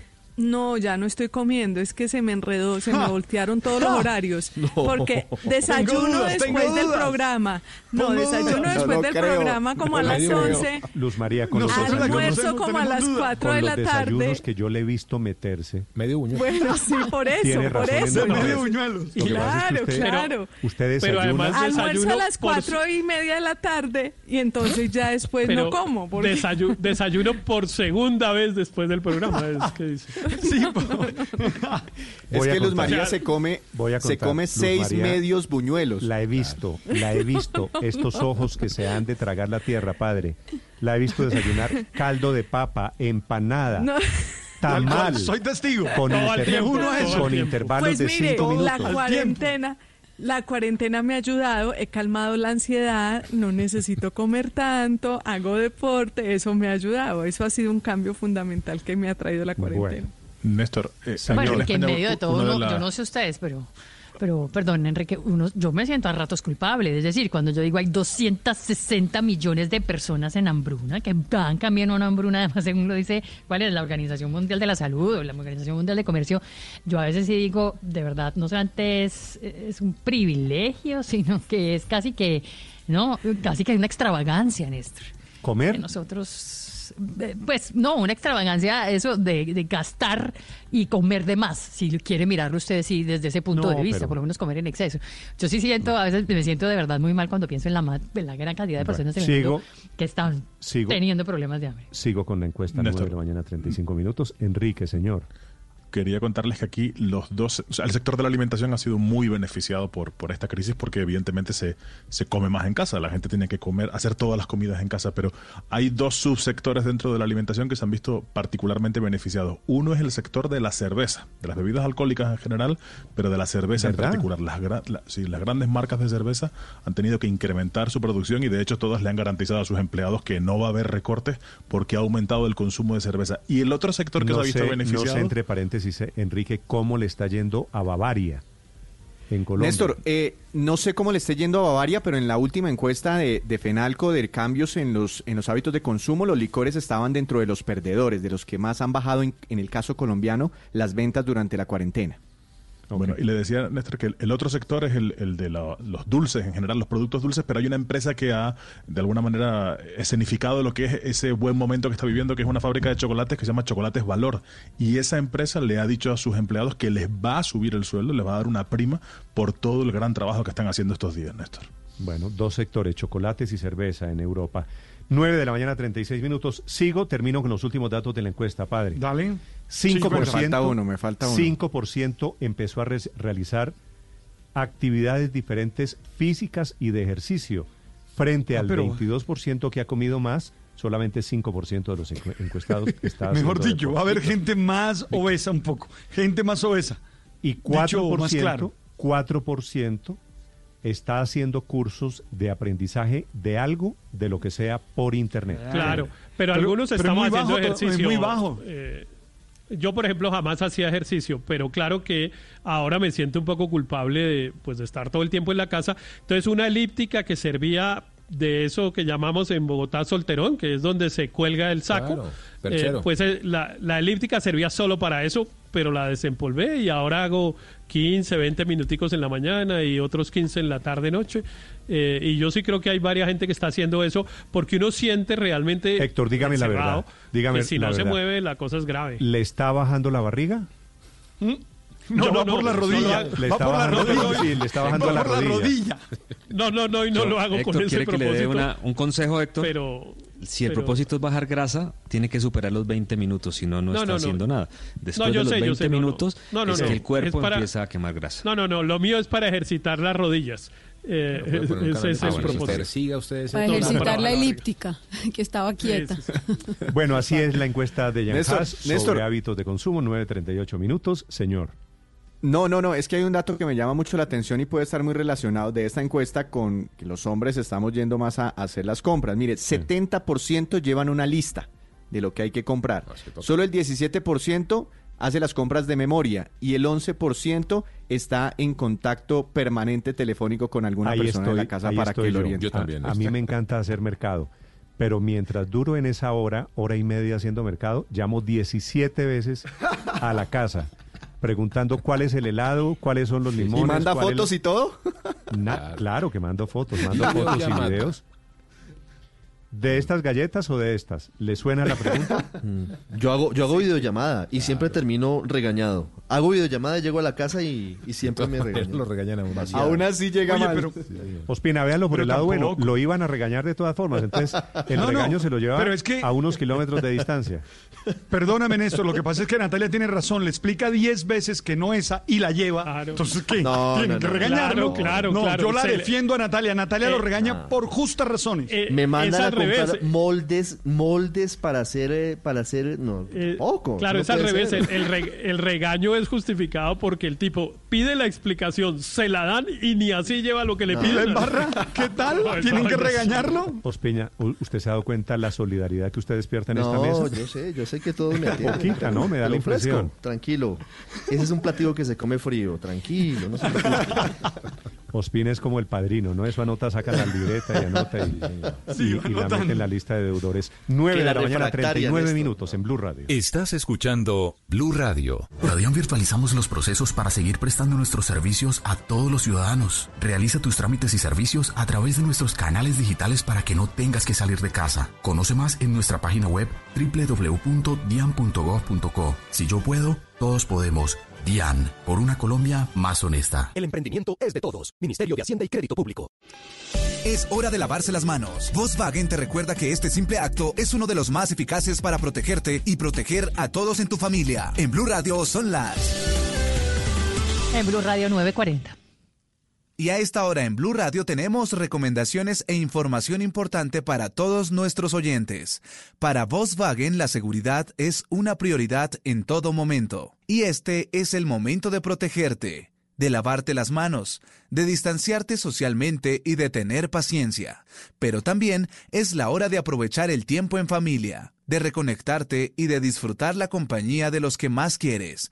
Es un mensaje de Volkswagen. Seguimos con más aquí en Blue Radio. Esta es Blue Radio, la nueva alternativa.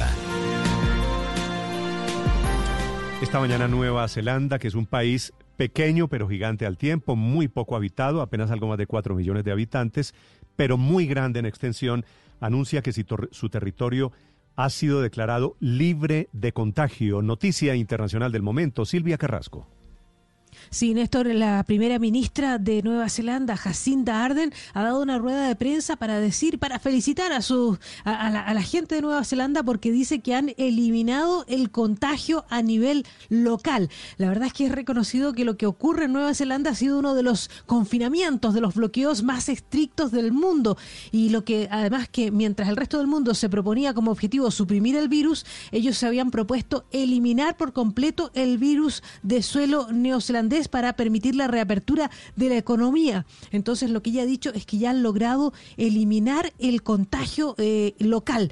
¿Qué es lo que ha pasado con el coronavirus en Nueva Zelanda? Ellos tienen un, un total de 1.459 personas que resultaron contagiadas, 19 muertos, pero en las últimas horas hubo solo 8 contagiados. Entonces lo que está diciendo ahora la primera ministra es que empieza a relajar lo que está allí ocurriendo, porque estaba absolutamente cerrado todo. Ahora dice que van a empezar a permitir que se empiece a mover la economía, pero no va a restaurar todavía la vida social. Dice que los colegios se van a abrir para niños hasta los 10 años y solamente para aquellos que no pueden seguir teniendo eh, la escuela en, el, en, la, en la casa porque los padres tienen que volver a trabajar. Eso por el momento está haciendo Nueva Zelanda, un país que ha sido aplaudido por la forma que ha manejado el coronavirus, pero también hay que decir que tienen bastantes condiciones que le ayudan. Es un país remoto, es una isla donde es muy fácil controlar el tema fronterizo. Así que esa es la situación de Nueva Zelanda. Otra noticia, Néstor, que viene de Alemania, que también llama la atención, es que a partir de hoy,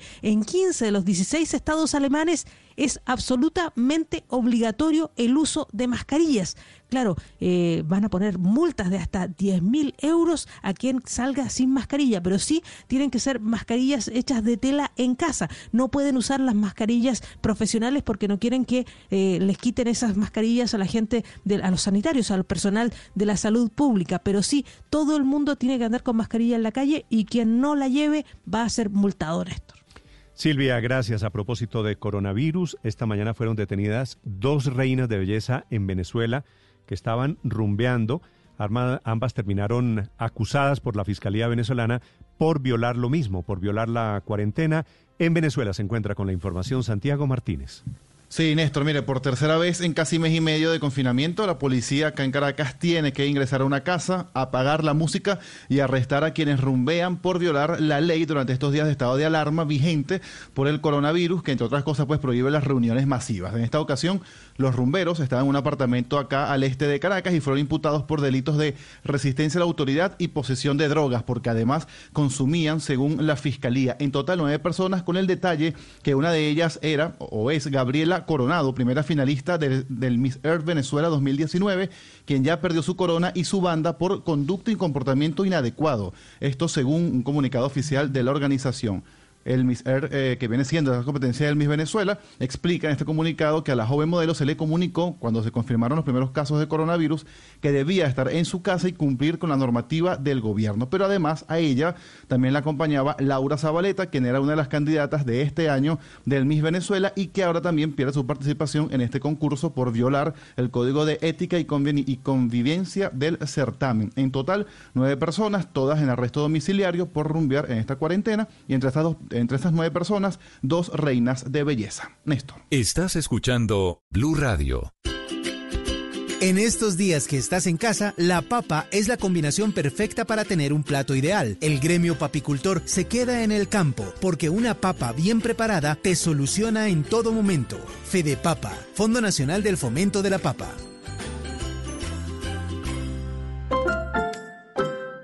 Esta es Blue Radio, la nueva alternativa.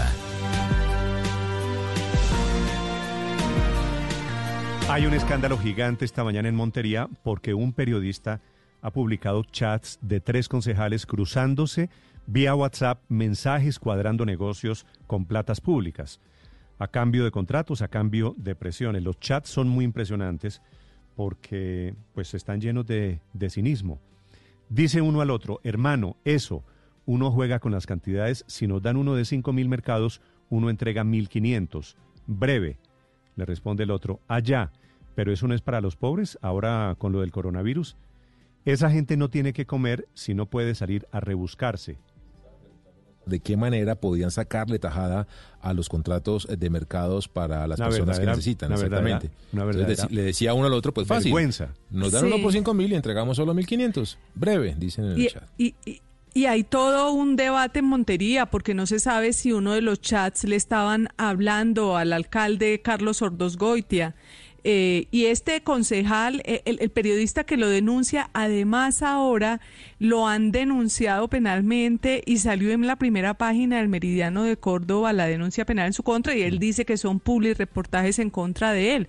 Y él pide que las autoridades investiguen si es o no verdad, porque aparentemente la foto de, del avatar de- del que chatea de- en, en- en verdad es él, sería, sería No, pues es que se el, ven- el alcalde de Montería. Se ven los números de teléfono, ¿verdad? Sí, se ven los números de teléfono. y demás. 350, 64 tal. El periodista que hace la denuncia es Mauricio Castilla. Mauricio, buenos días. Néstor, muy buenos días a ti, a tu mesa de trabajo y en especial a toda tu importante audiencia. Mauricio, estos mensajes primero se los cruzan quién con quién. Esos mensajes, primero quiero aclarar que esos mensajes me llegan a mí por medio de una fuente anónima.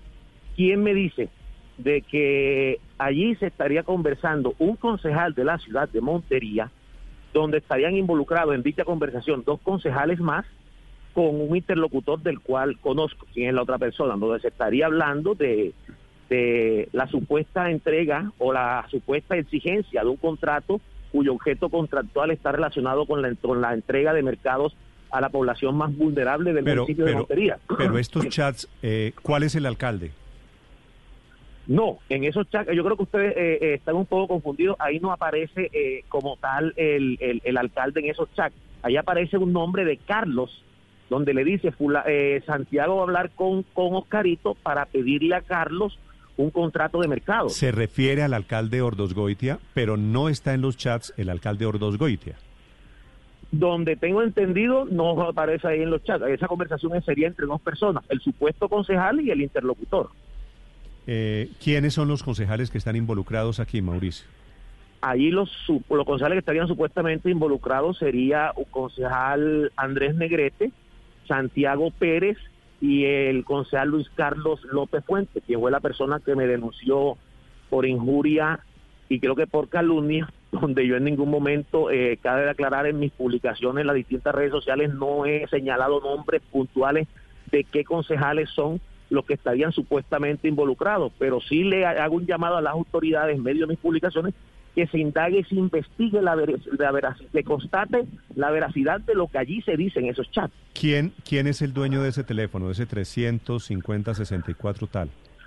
Ese número telefónico es del, del concejal eh, Luis Carlos López Fuentes, como tengo entendido. Ok.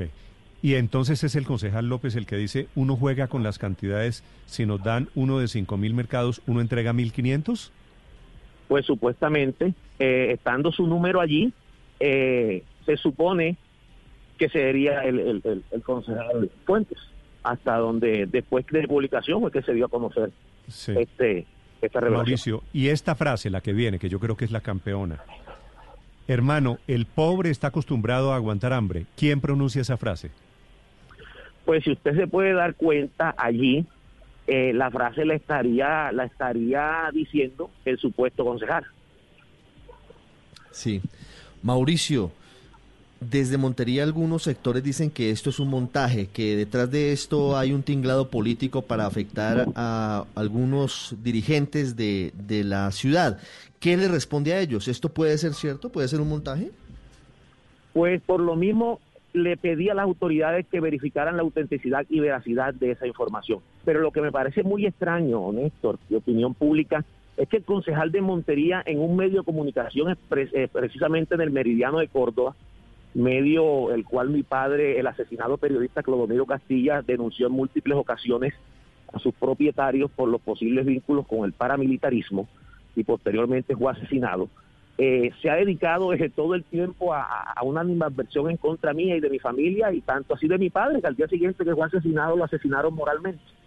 Pero me sorprende que el concejal diga de que estaba haciendo, que está siendo objeto de presiones y de posibles extorsiones, eh, como dice o como dan a entender en el periódico, lo da a entender a él en una entrevista. Mm. Yo quisiera conocer las ah, denuncias del, del concejal por Mauricio. extorsión y por presión. Yo no sabía que usted era hijo de Clodomiro Castilla. Sí, Eh, señor. Pero, pero le hago una pregunta entre periodistas. Sí, señor, dígame. ¿Usted por qué no verificó antes de denunciar? Es decir, eso de publicar chats, a pesar de que, es, de que posiblemente sea cierto, pero uno primero investiga y después denuncia, no es al revés, uno primero denuncia y después Pues, investiga. Yo le digo una cosa, yo eh, indagué con varias personas muy cercanas al Consejo de Montería y me dicen que la información que ahí está tendría un alto grado de credibilidad, en especial por el nombre de Oscarito, de quien me dijeron varias fuentes sería el enlace del Consejo con la alcaldía de Montería. ¿Usted sabe quién es Oscarito? No desconozco quién es la persona. Sí. Mauricio, perdóneme un segundo que tengo en la línea al concejal que presentó la denuncia contra usted, que lo que corresponde es, por supuesto, recibir las dos versiones. Concejal Luis Claro Carlos sí. López, en Montería, buenos días. Néstor, muy buenos días a la Blue Radio, a todas las personas que nos están escuchando, a tu equipo de trabajo, muy buenos días. ¿este chat es suyo? ¿Usted reconoce que este es su chat privado? ¿Quién lo dice? Le estoy preguntando, concejal, si este es su chat. No, eso es un chat totalmente falso. Totalmente falso. Este teléfono, chat- concejal 300-506-42 tal, ¿ese es su teléfono? Sí, en mi teléfono, correctamente. Y entonces, ¿cómo hicieron para montarle una conversación que no era en su teléfono si es su chat? Bueno, te voy a hacer un breve recuento de lo, de lo sucedido. Eh, yo las imágenes las recibo por cadena de WhatsApp a través del periodista que ustedes están entrevistando, Mauricio Castilla. Lo recibí a las 7 de la noche, cuatro minutos, donde él dice que tiene una bomba. Eh, la bomba era eh, los supuestos chats falsos que nunca han existido.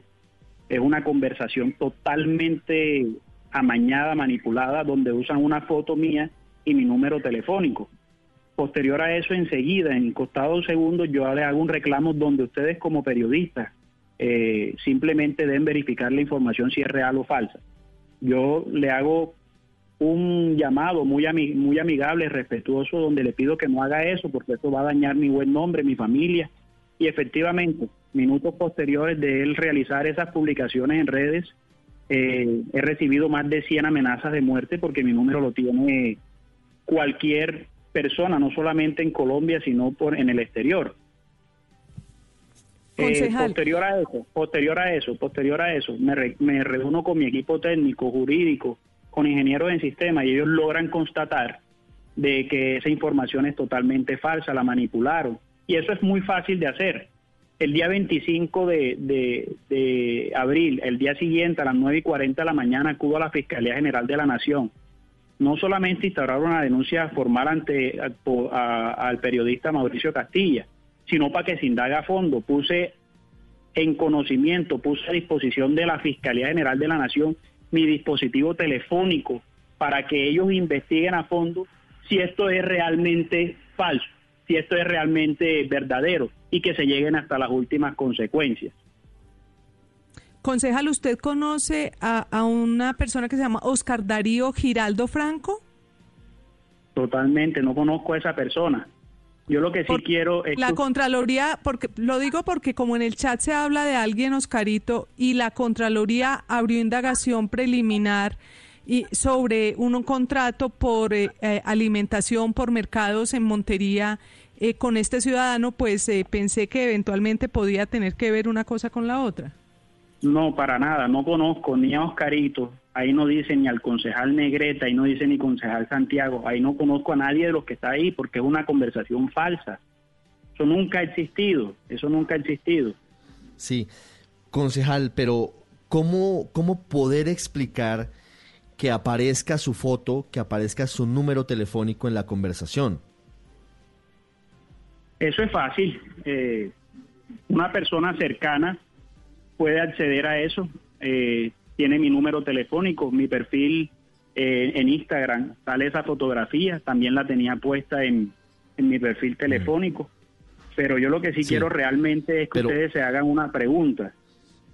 Eh, el señor Mauricio Castilla eh, es muy amigo de dirigentes políticos fuertes de esta región, donde nosotros en los últimos días han habido movimientos al interior de la corporación, donde está ahí una coalición que está trabajando de la mano con el alcalde y algunos dirigentes no están de acuerdo con eso porque están perdiendo de pronto el pulso político. Pero, antes, antes de hablar de esa parte política, concejal, permítame insistirle en el tema técnico, porque el número es único, es decir, si es un montaje quedó muy bien hecho porque el número es único y yo no puedo cambiar el número de una persona para subir algún tipo de contenido a WhatsApp. La foto puede que sí, pero el número es único. Entonces, pues técnicamente, ¿cómo es posible que desde su número se digan esa cantidad de, de barbaridades? Total, total, Néstor. Mira, yo, te, yo estoy totalmente consternado. Hay varias formas de hacerlo. Hay aplicaciones gratuitas en cualquier eh, eh, Play Store, en, en cualquier eh, descarga que tú puedes hacer, realizar de manera gratuita, tú puedes realizar. Hay una, aplicación que se llama eh, Face Chat Conversation. Esa, esa aplicación te instala una conversación con cualquier persona. La puedes manipular, pero no esa, esa, no es la, esa no es la aplicación. Tú puedes coger con otra persona cercana a ti, puedes montar mi fotografía. En vez de poner el nombre eh, de, la, de, de, la persona, lo cambias, pones mi número telefónico, puedes entablar una conversación. Pero aún más así, esas imágenes son totalmente maniatadas. Ahí tú te logras ver, hay peritos que me han dicho que esto lo han pegado, han cortado y así sucesivamente. Sí. Concejal, le hago una pregunta final. ¿Qué pasa si se comprueba que esto lo escribió usted y que sí es su teléfono? Tendría que responder ante las autoridades competentes, pero tengo toda la plena certeza y la tranquilidad porque yo asistí al día siguiente a la Fiscalía General de la Nación y entregué mi dispositivo electrónico. ¿Usted ya entregó su teléfono celular? Sí, señor. Perfecto. Ahora le pregunto a usted por el otro lado, Mauricio, que usted es el periodista que hace la denuncia. ¿Qué pasa, Mauricio, si esto es falso? Pues, ¿qué pasaría si eso es falso? Pues, eh, penalmente yo no estoy incurriendo en ningún delito, eh, Néstor porque como usted muy bien se puede dar cuenta, mi publicación es muy respetuosa y lo que hago es un llamado a las autoridades a que se investiguen. No, no, Mauricio, pero, pero mire, no, uno, uno en, periodismo no puede tirar la piedra y esconder la mano. No, total, Usted está haciendo, está haciendo una acusación. Si el concejal si el concejal que lo tengo en la línea es culpable, se va a ir a la cárcel y va a perder su curul. ¿Y usted, mi querido amigo? No, responder ante las autoridades. Claro que sí, ponerle el pecho a las autoridades como tal, con responsabilidad, como hago el ejercicio del periodismo, con responsabilidad. Quedo pendiente de la investigación, Mauricio, gracias. Claro que sí, voy ahora mismo aquí a ampliar la denuncia aquí al CPI, precisamente. Ah, ok, lo dejo. Concejal López, gracias. Eh, Néstor, muchas gracias a ti. Eh, lo único que sí tengo que decirles a ustedes que me hayan eh, abierto las puertas y a ese periodista que estaba en línea con ustedes, quiero poner en contexto algo ese periodista en horas antes de realizar eh, esas aseveraciones y esas publicaciones tuvo reunión con un alto senador reconocido a nivel nacional que vino en vuelo charter y tuvo una reunión en horas de la tarde. ¿Una reunión con quién? Con, con, con el periodista, con ese periodista. ¿Pero con qué senador? Me dicen. ¿Con qué senador? Me dicen. No, eso sí se los voy a dejar a ustedes para que ustedes lo investiguen. Ustedes son los periodistas pero un senador que vino en un vuelo charter de Bogotá directamente, me dicen que sostuvo una reunión con esa con ese personaje y con una ex concejal de Montería, ¿Y por qué no me dice quién es, no me dice quién es el senador? Concejal donde posiblemente se haya fraguado todo esto porque esto, es una, esto es una retaliación política. Concejal, si va a hacer una denuncia, hágala con nombre propio, le estoy dando la oportunidad. Dígame cuál fue el senador. Yo quiero que ustedes se lleven los créditos. Averigüen cuál vuelo charter llegó a las 2 de la tarde de la ciudad de Bogotá a la ciudad de Montería y qué senador lo hizo. Usted no me ponga no me ponga a hacerle su trabajo, eh, concejal. ¿Cuál es el senador? ¿Cuál es el senador? Ya yo puse eso ante las autoridades competentes. Ya yo puse eso ante las autoridades competentes. Ustedes saben que ese es su trabajo. Yo les paso la bolita y ustedes encárguense de realizar la investigación. No, no, porque ustedes dos están haciendo política a costa mía. Eh, Mauricio, no, usted, no, no, para nada. A mí Mauricio, me usted se reunió. Mauricio, buen nombre, el daño me lo hicieron fue a mí. Mauricio, ¿usted se reunió con algún senador antes de destapar este escándalo? Sí, yo me reuní con un senador de la República, pero no precisamente hablar temas. ¿Con qué senador se reunió? Para hablar eh, eh, eh, temas de los de lo, que atañen a, a, esta situación. Mauricio, ¿con qué senador se reunió usted? Yo me reuní con el senador David Barguil. David Barguil. ¿David Barguil tiene algo que ver en esta denuncia? No, para nada, para nada, para nada. En lo, en lo más mínimo. Ok. Pues ahí está el nombre del senador, corresponderá a las autoridades 10 un minuto. Gracias, Mauricio, gracias, concejal López. Muchas gracias, Néstor. Un abrazo. Gracias. Esta es Blue Radio. Sintonice Blue Radio en 89.9 FM y grábelo desde ya en su memoria y en la memoria de su radio. Blue Radio, la nueva alternativa. En Droguerías Cafam pide tus domicilios sin salir de casa. Llama al 650-5222 o compra en drogueríascafam.com.co. Encuentra tu droguería Cafam también en Éxito, Carulla, Surti Mayorista y al costo. Aplican condiciones y restricciones. Vigilado Supersubsidio. Por primera vez en la historia, los principales medios del país se unen para agradecer y movilizar a toda Colombia en beneficio de la gente que lo necesita. Colombia cuida a Colombia. Un día entero de música, artistas, humor e inspiración, resaltando el ingenio y la solidaridad con las que los colombianos nos estamos cuidando entre nosotros. Colombia cuida Colombia. Apoya Blue Radio, la nueva alternativa. Sabemos que hoy algunas cosas nos detienen, pero aún así estamos aquí para ti. Por eso, en Sura, hemos creado el nuevo plan seguro por uso de autos que pagas cada mes, según cómo manejes y cuánto uses tu carro. Consulta a tu asesor o ingresa a segurosura.com.co. Vigilado Superintendencia Financiera de Colombia. En Blue Radio estamos comprometidos con el cuidado. Lávate las manos con agua y jabón.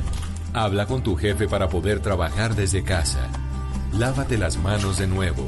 Ayuda a tus hijos con las actividades académicas. Crea rutinas de actividades para aprovechar los días. Evita tocar tu cara y vuelve a lavarte las manos. En lo posible, quédate en casa. Así te cuidas y cuidas a los demás. Numeral Yo me cuido, yo te cuido. Blue Radio, la nueva alternativa. Les cuento Es una invitación al autocuidado de los taxistas y cuidado de los pasajeros ante el COVID-19. ¿Recibió, colega? ¿Y qué es? R. Son acciones simples como prestar siempre servicio de taxi por call center o plataformas tecnológicas, cobrar la tarifa justa, no exceder los límites de velocidad y respetar las señales de tránsito, entre otras. ¿Recibido? Suena bien. R. Además, nos invita a que nos lavemos las manos constantemente, usemos tapabocas y limpiemos el carro al menos tres veces al día. Recibido, colega. Me monto el Pacto de la Vida. R. Quedamos con P. Taxistas en cuarentena por la vida. Alcaldía de Bogotá. En estos momentos asiagos y difíciles, momentos que nos llevan a sacar lo mejor de nosotros como personas y como familias, porque el destino está en nuestras manos, debemos actuar con solidaridad y responsabilidad, respetando y acatando las decisiones de nuestros gobernantes, protegiendo a nuestros abuelos y a los menos favorecidos, para mostrar al mundo nuestra resiliencia y nuestra capacidad de adaptación. Tenemos que ser mejores juntos. Numeral Yo me cuido, yo te cuido. Blue Radio, la nueva alternativa.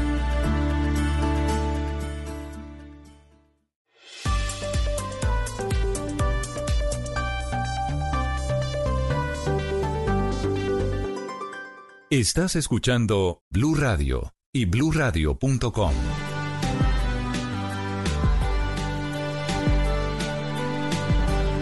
10 de la mañana, cuatro minutos. ¿Se acuerda de José Gregorio Hernández, padre? Claro que sí, me acuerdo de él. Es un, un médico venezolano, Venezolano, ¿no? que, que está en vías de ser santo, es decir, está en el proceso de canonización. Ya es siervo de Dios, ya es beato, ¿verdad? Y es un hombre con mucha mm, experiencia piadosa en Venezuela y en algunas partes del Cuando Caribe usted- colombiano también. Cuando usted era chiquito, padre, seguramente le tocó ver Sí. que en muchos Sí. hogares le tenían altares a José Gregorio Hernández y le Claro. atribuían, recuerdo de toda la vida, le atribuían milagros a José Gregorio Hernández, ¿cierto? Claro que sí. Eh, hay mucha de esa piedad popular en la costa caribe, mucho, Néstor. Habían personas que hasta te operaban en nombre de, de José Sí, Herna- sí, eh, sí. de Gregorio Hernández. Pero no se te olvide que eso, por eso hubo dificultades porque se creía que podía ser algo espiritista. Entonces, la iglesia fue muy, muy cuidadosa frente al tema. Bueno, Néstor, pues- le, le dejaban alcohol, le dejaban